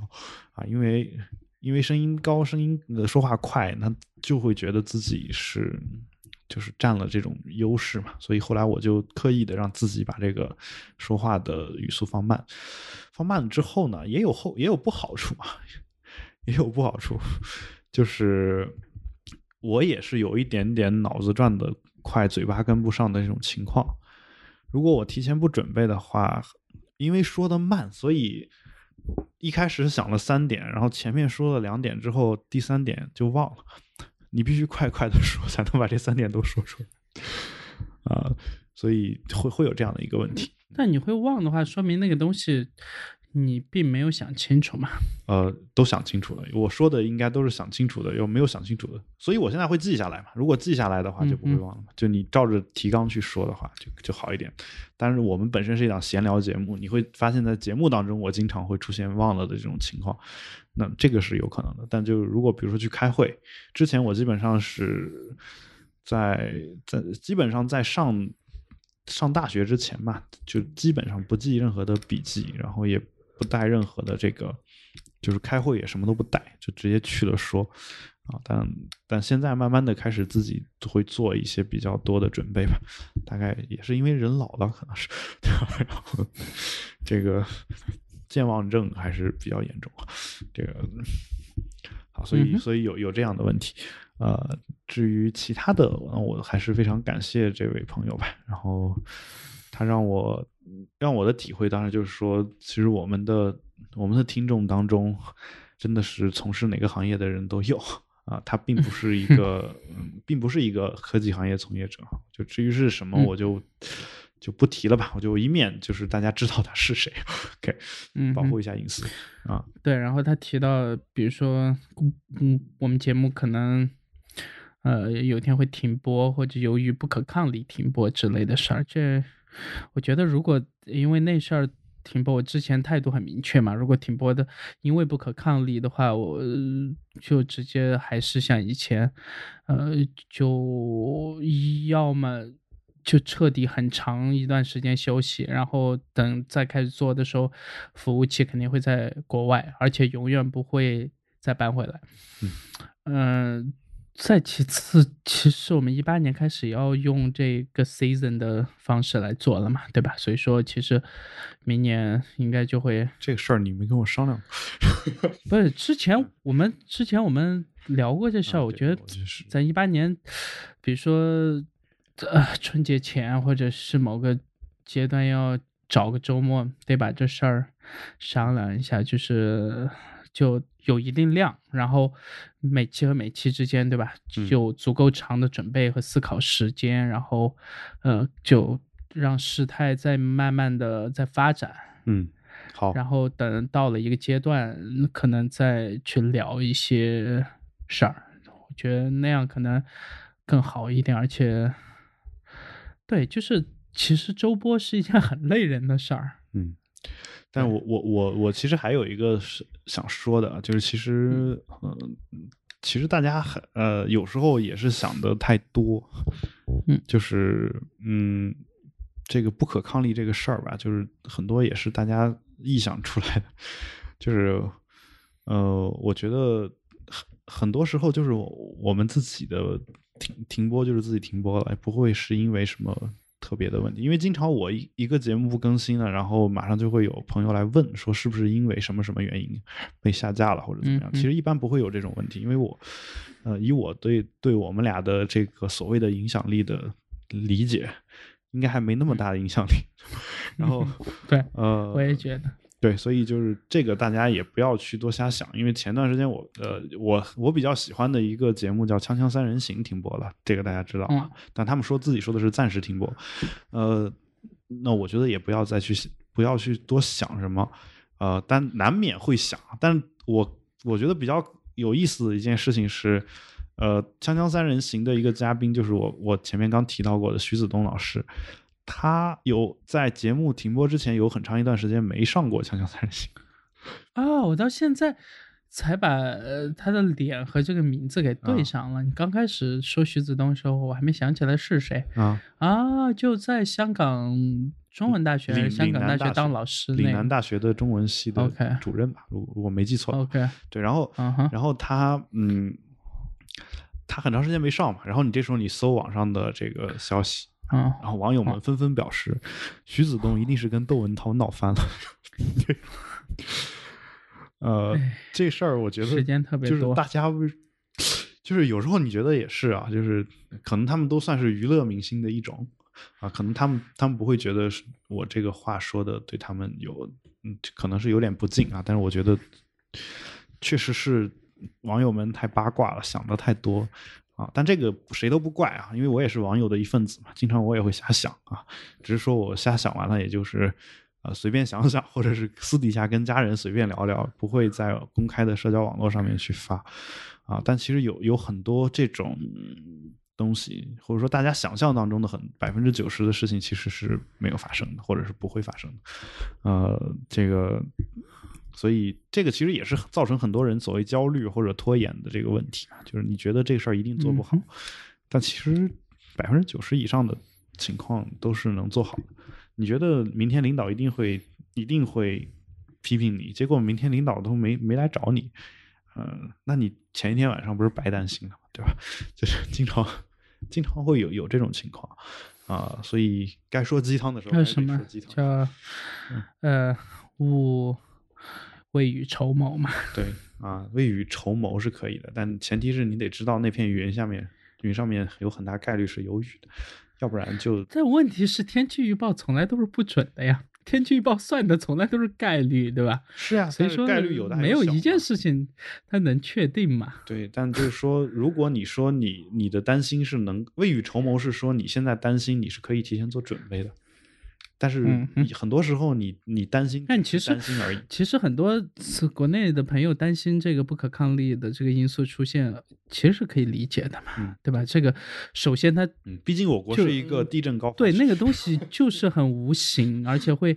会出现在你你在国内用的所有的 App 网站的注册的这个。这个用户协议里面，对吧？这个和天灾那个是同一级别的嘛？所以说，它要么是天灾，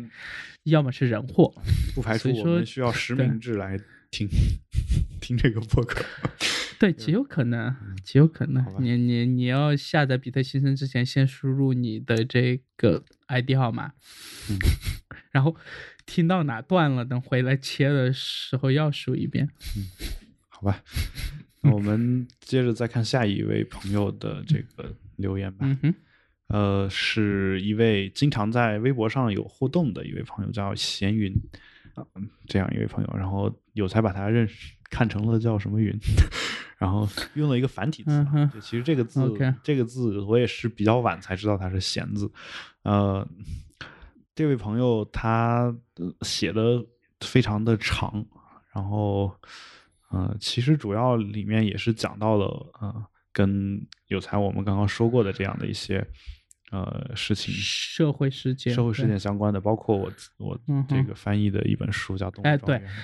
那个上期就一百七十一期的时候，我又问他们几个人嘛，就是，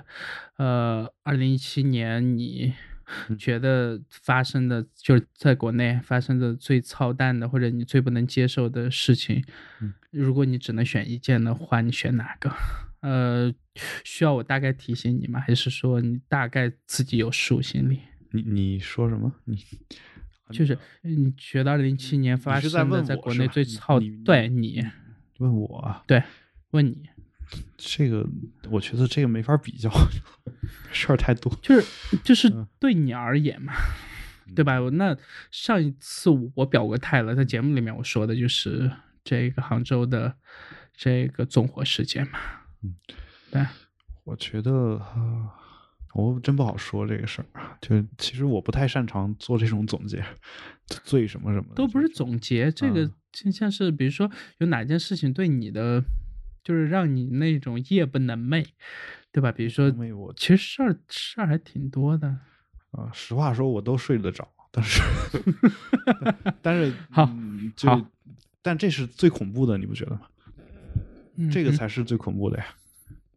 因为我们已经觉得这些事都是正常的，就或者或者说在在这个地方发生是完全完全完全，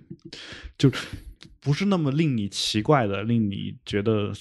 大惊小怪的这么一件事情。我没觉得正常，就是我还是有挺多事儿会那个睡不着。它不是它不是一个冷火机式的一个事情，就比如说你你突然。就好比说你你你的生活巨大的变好变坏，嗯哼，那你会有一个突然间的那种就是完全不一样的感觉，它是一种温水煮青蛙式的这种。就如果你把二零一七年当这一年的新闻当成呃每一个新闻当成一个递进的关系的话，你是会有这种感觉的。当你当你接受了第一个新闻之后，你会发现第二个新闻对你来说啊，第一个新闻都那样，第二个新闻也是正常。然后，当你接受了第二个新闻的时候，你再发现第三个新闻也似乎是更严重一点。但是，哎，有了前面的铺垫，这个好像也不算什么。嗯哼，对。那你在这种情况下，在这种情况下，有时候我我我觉得，你你需要想的是，说我把身体养好了，我做点什么。嗯哼，对吧？就是就这种感觉，所以你非要问我说最让我接受不了的，嗯，你说你接受不了这个纵火案，这个当然我我也接受不了，而且我当时，呃，当时也很伤心，而且我其实更接受，嗯，但是我伤心的点不在于说说他是一个很有钱的有钱人就怎么怎么样，而是在于他跟所有的事情都一样，到后来就好像就那样。就我们我们微博上讨论一下，有时候很多新闻非常的残酷，但听上去好像都是娱乐话题。对，但是我之所以说那件事情，我在上一期节目其实也大概大概解释了一下嘛，就说，呃，因为就是大家都想在物质上相对比较富足一点，对吧？嗯，那等到你。物质富足到了他那个能在一个城市买两千万的豪宅，嗯，的时候，你发现出了事情，你还是彻底绝望，完全无能为力。然后政府不作为，消防部门不作为，然后呃，整个的调查取证环节全是漏洞，嗯，然后你就是真的那种。你也不知道你要那么多钱干嘛？感觉你奋斗了那么久，你你你以为自己能让自己的生活状态变好一点，但是你发现你你要么不出事儿，一旦出了事儿，碰到的是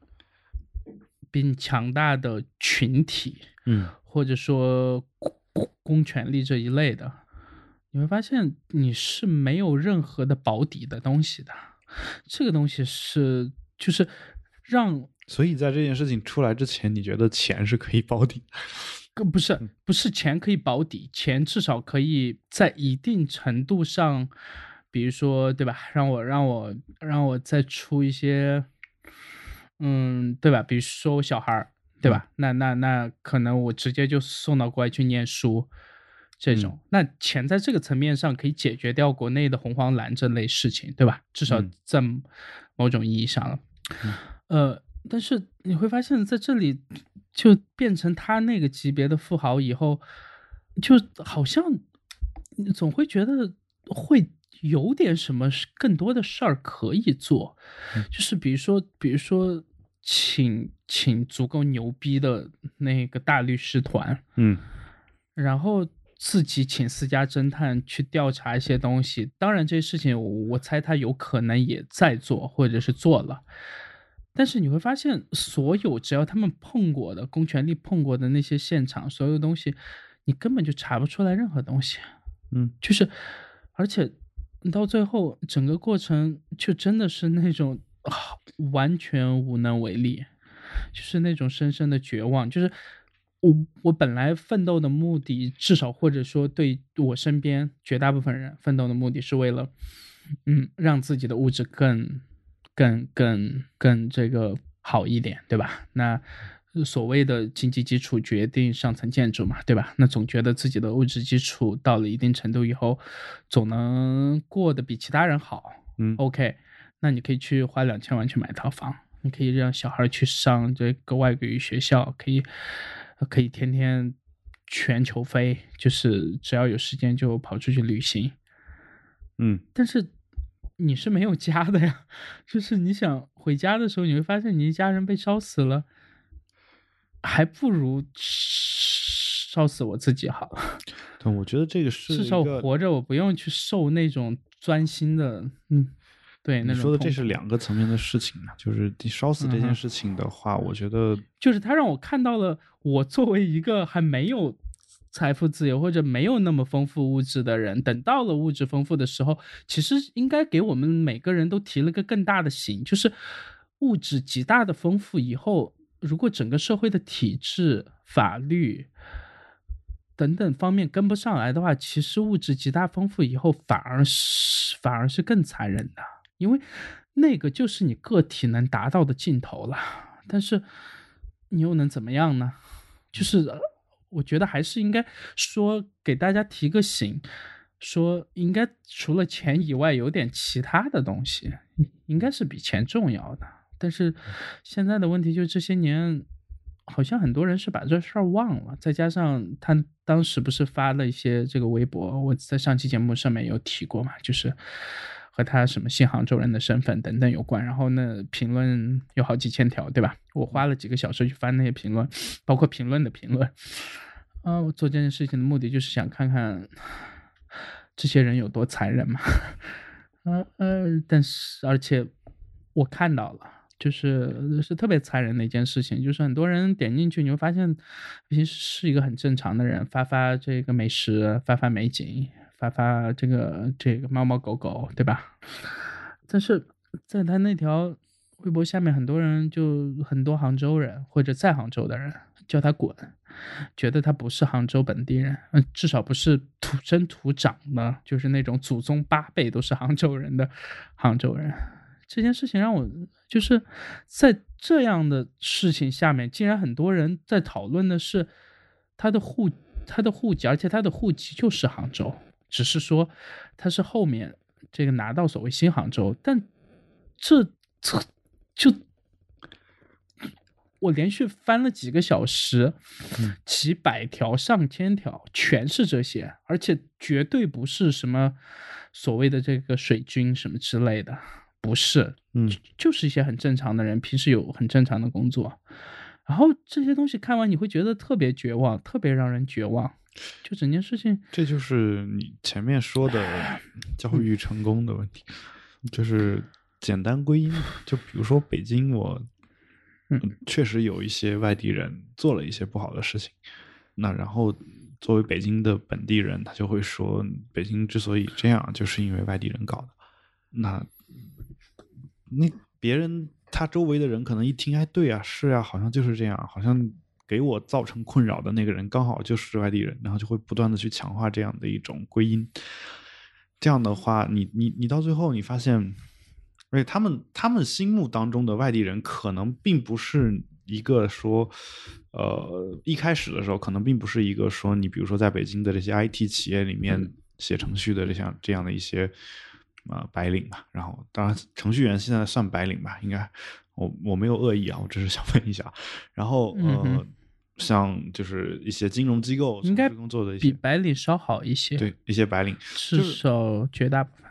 对我的意思是，类似这这样的一些人，他们一开始可能所谓说要排挤外地人，可能也没有想过这部分人。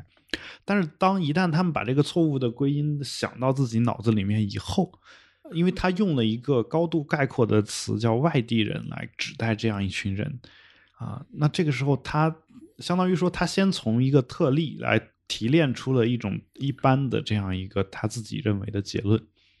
然后他笃信这个结论以后，就会把这个一般的结论再推到一些特例身上，而这个时候“外地人”三个字所包含的范畴就会极大的扩大，它会包含到所有的原来不是土生土长的这个本地人，会有这样的一个只是还不够，只是说明在他们角度，只是说明外地人还不够强大嘛。比如说，强大的外地人都在中南海，或者当年的这个清朝。对啊，大家都是外地人，那不是都挺相安无事的吗？对吧？他们也可能觉得 不太不太妥，但是也不好不好说嘛，对吧？这个 事儿不好说。嗯那按中国的说法，你每个省的省长应该不能是本省的人吧？至少至少，包括惯例嘛。对，所以嗯那其实很多那个任命都是这样。每个省的省长和直辖市市长，理论上讲他都不都是外地人，嗯哼，对吧？然后呢，好像也没见他们说让他滚出去，但他们私底下可能也会说，对吧？这个你你不好说的，嗯这个嗯有时候私底下也会说嘛，说这个但这种是在一个这样恶性事件的微博下面，平时他爱怎么说那是那他的事儿，没有没有办法。那我问你一个问题，就是嗯。我我我不是说我我说他们说的对啊，我我我是在呃当然当在这个就是洗地客观的再分析一下这件事儿，就是说为什么嗯他们会有这样的想法？因为任何一个人天生他应该都有同情，一个跟你长得一样的，就是一样的五官、一样的四肢的这样一个生呃，物，这这个事情，我觉得暂时就先不在节目里面讨论，嗯因为之前其实我们在社交网络上讨论的已经足够多了，暂时就不在节目里面再引申了，不然整个过程我觉得会变得非常拖沓，因为就是呃没有人会愿意放弃自己的畸形的既既得利益嘛。对，然后对然后就是我我不说畸形的既得利益，就好比说，呃，我上大学的时候学过一个分析过一个案例吧，一个英语老师做的一个案例，一个外国的英语老师，呃，他其实并不是想从道德上去怎么样，而是他设定了一个场景，想训练一下我们的英语表达能力。嗯哼，但是他的他的一个嗯情况就是，大概有一一群人身陷险境，如果你你往出救这些人的话，你大概是一个什么样的顺序？或者说只能救几个人的情况下，你选择救哪几个人？哪些人你是一定不会救的，对吧？这个时候会有有有一个，其中有一个人的身份是一个婴儿或者是小孩儿吧，我忘了是多大的，反正是一个儿童啊。很多人选择不救他，就这里面只有这么一个儿童，一个婴儿，而且身在深陷困境的那一刻就能救他的那一刻，他应该还是健康的，不是说已经救出来也是一定会去会去世或者一定会会夭折这样的，就是他是一个很健康的人。正常来说，我们肯定会选择去救他，就是这个无论怎么排这个顺序，可能他肯定也是被救的人群当中的一个吧。那有些人会选择压根儿就不去救他，嗯，就是比如如果总深陷入困境的有八个人，我就那可以救五个人，那这五个人里面没有他，原因是什么呢？原因是这个小孩还有一重身份，这个身份叫日本人。嗯哼，就这件事情，其实我也很很震撼，因为、嗯因为我自己上的这个学校也也不算是特别，怎么说呢，也算二幺幺重点大学 啊，就人民大学嘛，我觉得是一个非常好的学校啊，这是。就是他们所受的这个教育不可谓不好，高考的分数也不可谓不高。那在这种情况下，我我就是通常我默认他大家应该有一个比较好的这个人道主义的这样的一种情怀，至少你在身陷险境的时候，这个小孩应该是能救出来的。但是我我惊讶的发现一个事情，就是因为这个小孩的国籍是日本籍，所以大家就不去救他。那这里面民族仇恨在这个地方，它是它它它的那个分量究竟在什么地方呢？这个小孩自己甚至都不他自己都不知道自己是哪国人呢，因为刚刚出生的婴儿，或者说还不怎么懂事、不怎么会说话的一个婴儿，他自己本身其实甚至连这个所谓的民族、种族的认同都没有，然后他就莫名其妙的变成了大家不去营救的一个对象。所以说，就还是我并不觉得我们有文明到我们以为的程度。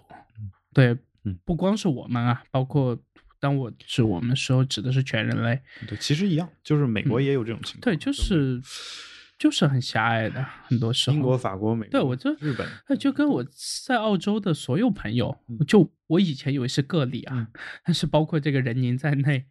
还有其他，我至少有不下十个在澳洲留学的朋友跟我说过同样的情况，就他们在路边，不管在悉尼还是墨尔本这样大城市，包括这个堪培拉之类的。都有都有当地的白人开车经过的时候叫这个亚洲猪滚回亚洲。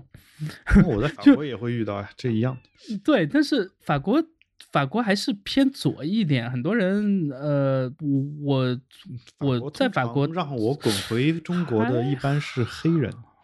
OK，就是，但是就对，就只是客观描述啊，我也没有歧视。就他们的这个歧视的那一个。传统的所谓的白人的这个本地居民是不会嘛？因为黑人也是后面一战或者二战以后慢慢去的比较多一些。其实法国种族问题很严重，但是是是，但是就我承认，法国政府不管刻意的去假装没有这回事儿。对，和美国政府一样，美国政府是承认啊，他说他们肯定还要解决这个问题嘛。法国政府会认为说大家都是一家人，那我不管你肤色啊，你你但凡提到这个事情，就就就是说明说明我这个政策不好。但是我仍然，我即使我有这十个样本，我仍然我仍然很向往去澳洲玩，因为我知道这十个人和那几千万人比起来，就根本不算什么样本。就绝大部分人仍然是好的，不然澳洲不可能有那么多华人，对吧？但是就跟那个加拿大人，所有人都觉得他们超 nice，是很 nice，但是也有其实华人越多的地方，他们其实是越讨厌华人，越反感华人的，因为去抬高他们的房价，或者说很多人觉得他们去抢走他们的工作。因为我一直不认同所谓的抢走工作这件事儿。嗯，抢走工作是真的是因为，如果不是。就如果大家薪水都一样的情况下，他抢了你的工作，只是因为他能力不够啊。对，就但我这个觉得很多时候就是这样。如果薪水一样的情况下，而不是因为雇了呃更低薪的或者更便宜的，这是一个道理嘛？你薪水一样的情况下，我做的更多和我用更低的薪水跟你做一样的事情，这两件事情是一样的呀。对啊，但。就不能直接代表说你之前做的少是合理的嘛？对我的意思是说，只是可能听上去不太像有一个拨乱反正的效果，不太像你一个左派人发表出来的观点。不是，是因为我确实不太喜欢他们表达什么抢工作这类的事儿，因为我我自己觉得这事儿就很不靠谱，不是说。就是该保护的弱势群体，永远都是要去解决的。所以整个社会意思就是说，都要去保护他们。失业了，作为一个正常人，你你觉得我现在该干嘛干嘛去啊？政府应该给我发失业救济金。我觉得应该保护你一段时间，但是说，但是你不同意是就是半年，或者是差不多三个月到半年这样，给你足够的喘息的和休息的时间，让你再重新出发嘛。那其实你，你相当于说我我我是该有的，相当于我在工作，但是我我交的这个钱用来养一个失业的人嘛？没有，所以说这个时候就和欧盟的很多体制就是挂钩的嘛，就是你必须之前有交过税嘛，就是它是按你之前工作的时候交的税率。来给你分配说你失业的时候你领的救济金的数额的，而不是说所有人都平均统一什么的。法国可没没有那么，法国我不知道，反正至少德国或者是，因为我是一个室友不是我我室友不是奥地利人嘛，然后呃，包括我在。那个芬兰和挪威的朋友，我去问他们时候，其实都会这样子啊，就是当然有一个基本线，但那个基本线基本上就是最多就是能保证你吃喝住都有问题，但其实只是北欧那边又可能要陷入另外一个那个宪法的陷阱，就是政府有义务保障你的住，所以说就先保障你作为一个正常人的最基本的生存权嘛。那生存权以外的东西，它其实也不像我们很多人想的有那么夸张。法国那边最低得得发一千四一个月，但。你是之前完全不用受教育、不用工作过吗？不用交税吗？我我想知道，就直接拿交税，只要你，但是你你大学毕业生就可以。OK，就 OK，就你没有工作过，嗯哼，你只要毕业了就可以。如果你是博士毕业的话，就你毕业了就可以去领钱。对你毕业了又没有工作的情况下就可以去领钱。嗯哼，对，博士毕业的话可以一个月领到一千七。嗯哼，欧元。OK。嗯，对，当然，这这这个，这个这个，所以说就很不合理嘛。这个就是他们为什么要就不合理，对吧？要对要要问富人收那么多税，然后还把那么多富人给赶走赶跑了嘛？就 对，结果就是，就大家要穷一起穷，是吧？对，挺好的。果果然是一个社会主义国家，这个，但是。就跟我说的那个北欧的做法可能稍有不同，但是也仍然是福利，呃，还不错。对，对，所以就是是，比如说像这个，我就一直在想，之前我们在节目里面讨论过嘛，就是为什么这些大的科技公司、大的这些连锁都只出现在这这个北美，嗯至少绝大部分排在前面的市值最高的这些了。嗯。我是觉得是跟税有关系，他们对税是一方面，还有他们的制度是教育成本是非常高的嘛，对吧？然后国家也不管这一块儿，这当然公立那一块还好，但是很多人想上私立，想上好一点的学校，就还是特别贵的。嗯，然后呃，给他们其他方面的福利也不算太多，之前的。医疗保障还算负担得起，但是你去看看那个美国的牙医的收入，一年 就觉得这个国家也挺疯狂的。因为我想象不就我有朋友在加州，去年他说，呃，牙医上他花了大概四千多刀。嗯，我觉得是在国内是一件很难想象的事情，就是一个很定期的一个检查，然后偶尔去洗一下，或者或者去都没补过，国内就是没补过的情况下，对，就是呃不，当然这个专业度上可能还是会有差。我觉得国内医生的这我不知道不差，而且我甚至觉得就熟练度来说，我们的医生比他们熟练的多。就欧洲那边。就就拿把，欧洲那边的牙普遍差，就没人管。不，他们 每对呀，谁管欧洲人民的？我跟你说，我知道，但是欧洲人的牙，我就没我我我想一下，欧洲，然后那个呃，德国人牙齿好像还行，对吧？就是好像欧洲那边牙医收费也很贵。英国人的牙非常烂，然后法国人还凑合，给我感觉就是牙医非常贵，一样的。嗯，当然有保险的另说，但是。呃，他就拿拔智齿这件事儿来说，中国医生收个二百，不不不说收多少钱的问题，嗯，五分钟能搞定吧？一般情况，嗯哼，特别难拔的也在半小时之内搞定了吧？嗯，一颗，呃，你要你要好几颗的话，可能半个小时四五颗都下来了，啊，一般最多四颗啊，就是，但是。欧洲，你拔个智齿可能得得从早上拔到中午，嗯哼，就就是我不是说说就是呃他们就一定不好啊，但是这个上面能够极大的体现出中国患者多、医生熟练度高的这样一个特点。所以你说到这个专业度的话，呃，你要说跟患者的心理沟通啊，或者说跟这个人的这个就是。做手术之前的这种提醒啊，这些东西可能美国的医生更专业一点，但是就他的业务熟练度而言，我觉得不一定。这个事儿谁谁谁厉害还不一定。嗯嗯，就是真的是这样，因为你拔的多呀。你从上大学你学医的时候就开始拔，嗯 嗯哼，对吧？你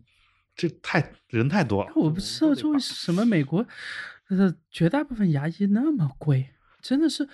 真的是要，我感觉美国的好多牙医感觉比心理医生还贵了，给我因为因为牙医都是需要看心理医生的。美国的，据说美美国医生里面心理压力最大的就是牙医，因为有原因吗？第一，当然就是因为受教育时间也很长嘛。第二，很重要原因就是，据说啊，是医生里面看到的最恶心的这种情况最多的就是牙医，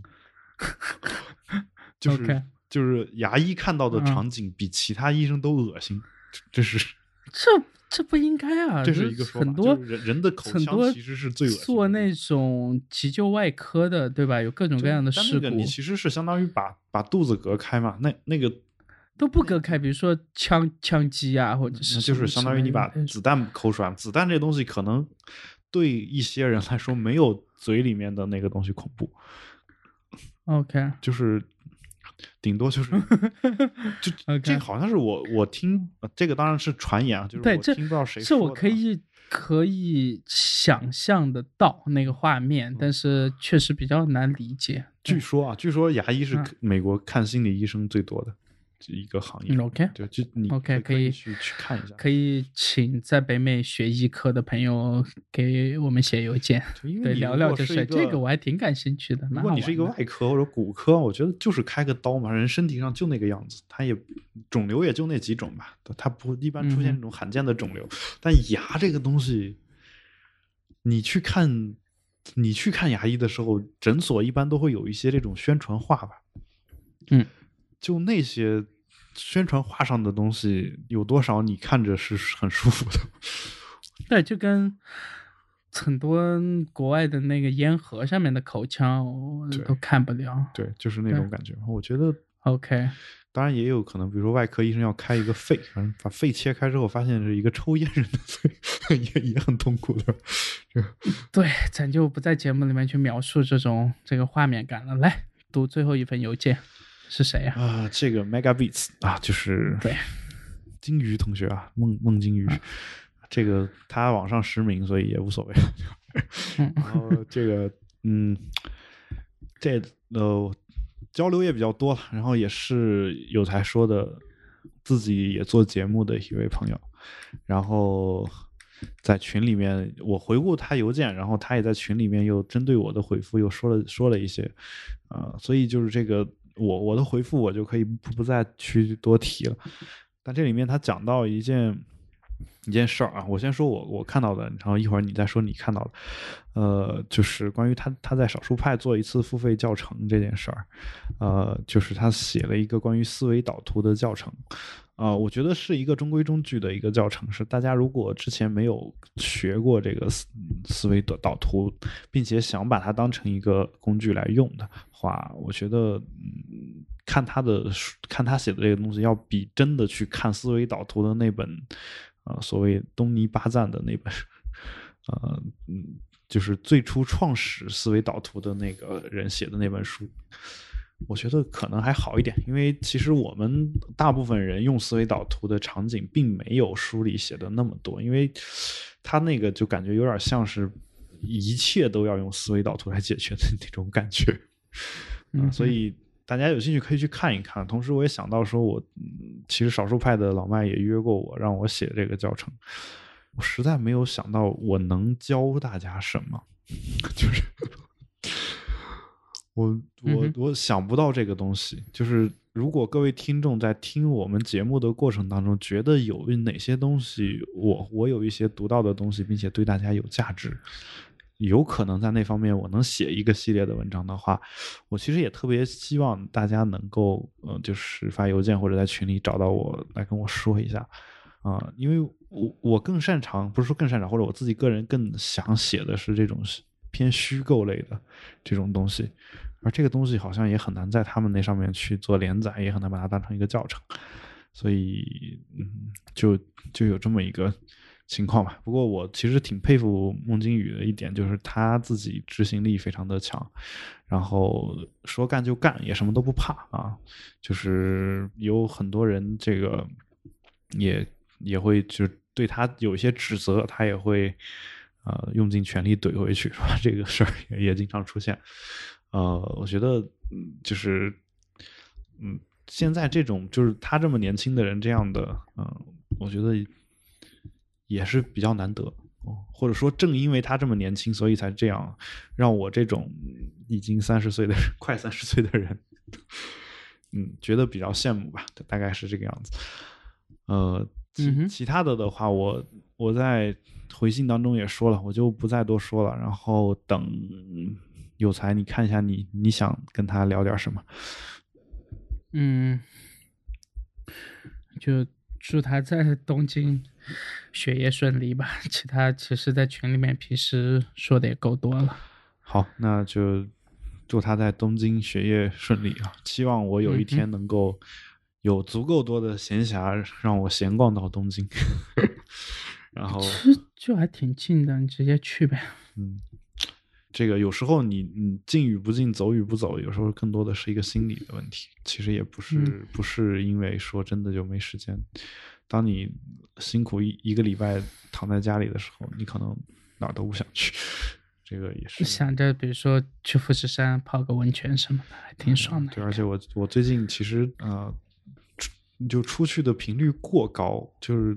嗯哼，从上礼拜开始吧，然后这礼拜我礼拜六、礼拜天不在家，下礼拜礼拜六、礼拜天我依然得出去，再下一个礼拜又是我们公司年会，就是连续的几个周的周末可能都会有这样的一些事儿出来，啊，所以而且这些事儿都不是我自己，大部分都不是我自己提前就是自己决定的，有可能都是因为公司呀或者是其他的一些呃事情做决定的，所以。呃，在这种情况下，你突然有一个礼拜不用出去，